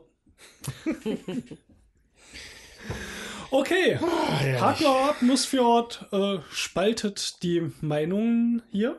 Wie immer eigentlich fast jedes Spiel. Ja, bei dem hätte ich es jetzt nicht so erwartet, ja, aber ist ja schön. Ich finde es mal schön, dass ich das Eurogame hier mal gut finde und Jutta nicht so und Brigitte genauso. Und, äh, ja, Das sind viel zu wenig Würfel, auf die man keinen Einfluss hat, wie bei ja, Rajas. mein verstehst du? Charakter war auch schlecht hier. Ich konnte irgendwie meine Geschicklichkeitsproben nicht bestehen. Und, Genau, genau. ja. und überhaupt finde ich kooperativ nicht so toll.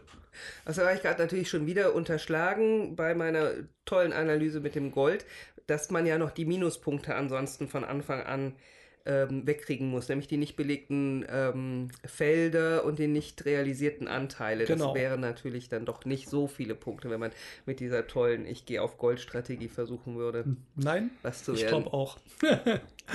okay, also, Gut, fahren wir jetzt in den Hafen ein, würde ich sagen. genau. In den Sonnenuntergang. Ja. Reiten wir jetzt auf dem Delfin. Liked uns auf Facebook, auf Twitter. Schreibt uns Kommentare. Wie gefällt euch Nussfjord? Das Spiel ist ja jetzt schon was älter, schon von 2017, wie wir vorhin gegoogelt haben.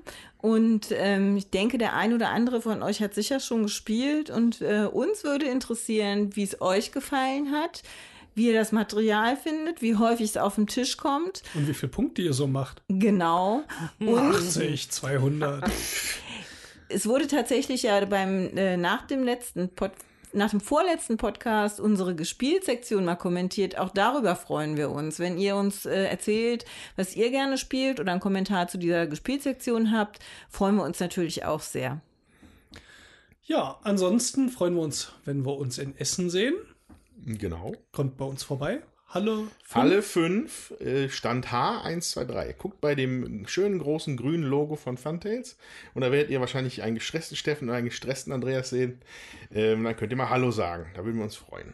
Genau, und Jutta springt da nur ab und zu mal rum, die flitzt auch über die Messe. Wie immer äh, die Würfelwerfer, außer Andreas und Steffen, mit ihren T-Shirts, wo drauf steht, wer wir sind, hinten drauf unser Podcast-Logo, vorne drauf unser Name. Sprecht uns also gerne an. Wir freuen uns auch, wenn unsere Hörer sich als solche zu erkennen geben. Genau. Und äh, wo wir bei unseren Hörern sind, liebe Älteste da draußen, aber auch die Jüngsten. Wenn ihr unseren Podcast mögt, den großen Wurf der Würfelwerfer, überlegt doch mal, ob ihr uns nicht fünf Fische auf den Teller legen wollt. Bei etwaigen äh, Review-Möglichkeiten bei iTunes oder bei anderen Podcast-Anbietern, je nachdem, wie ihr uns bezieht, damit wir noch viel mehr tolle Zuhörer wie euch bekommen. Wuhu. Wuhu. Also, bis zum nächsten Mal beim großen Wurf, dem Podcast, bei dem eu- eure Ohren Augen machen. Tschüss.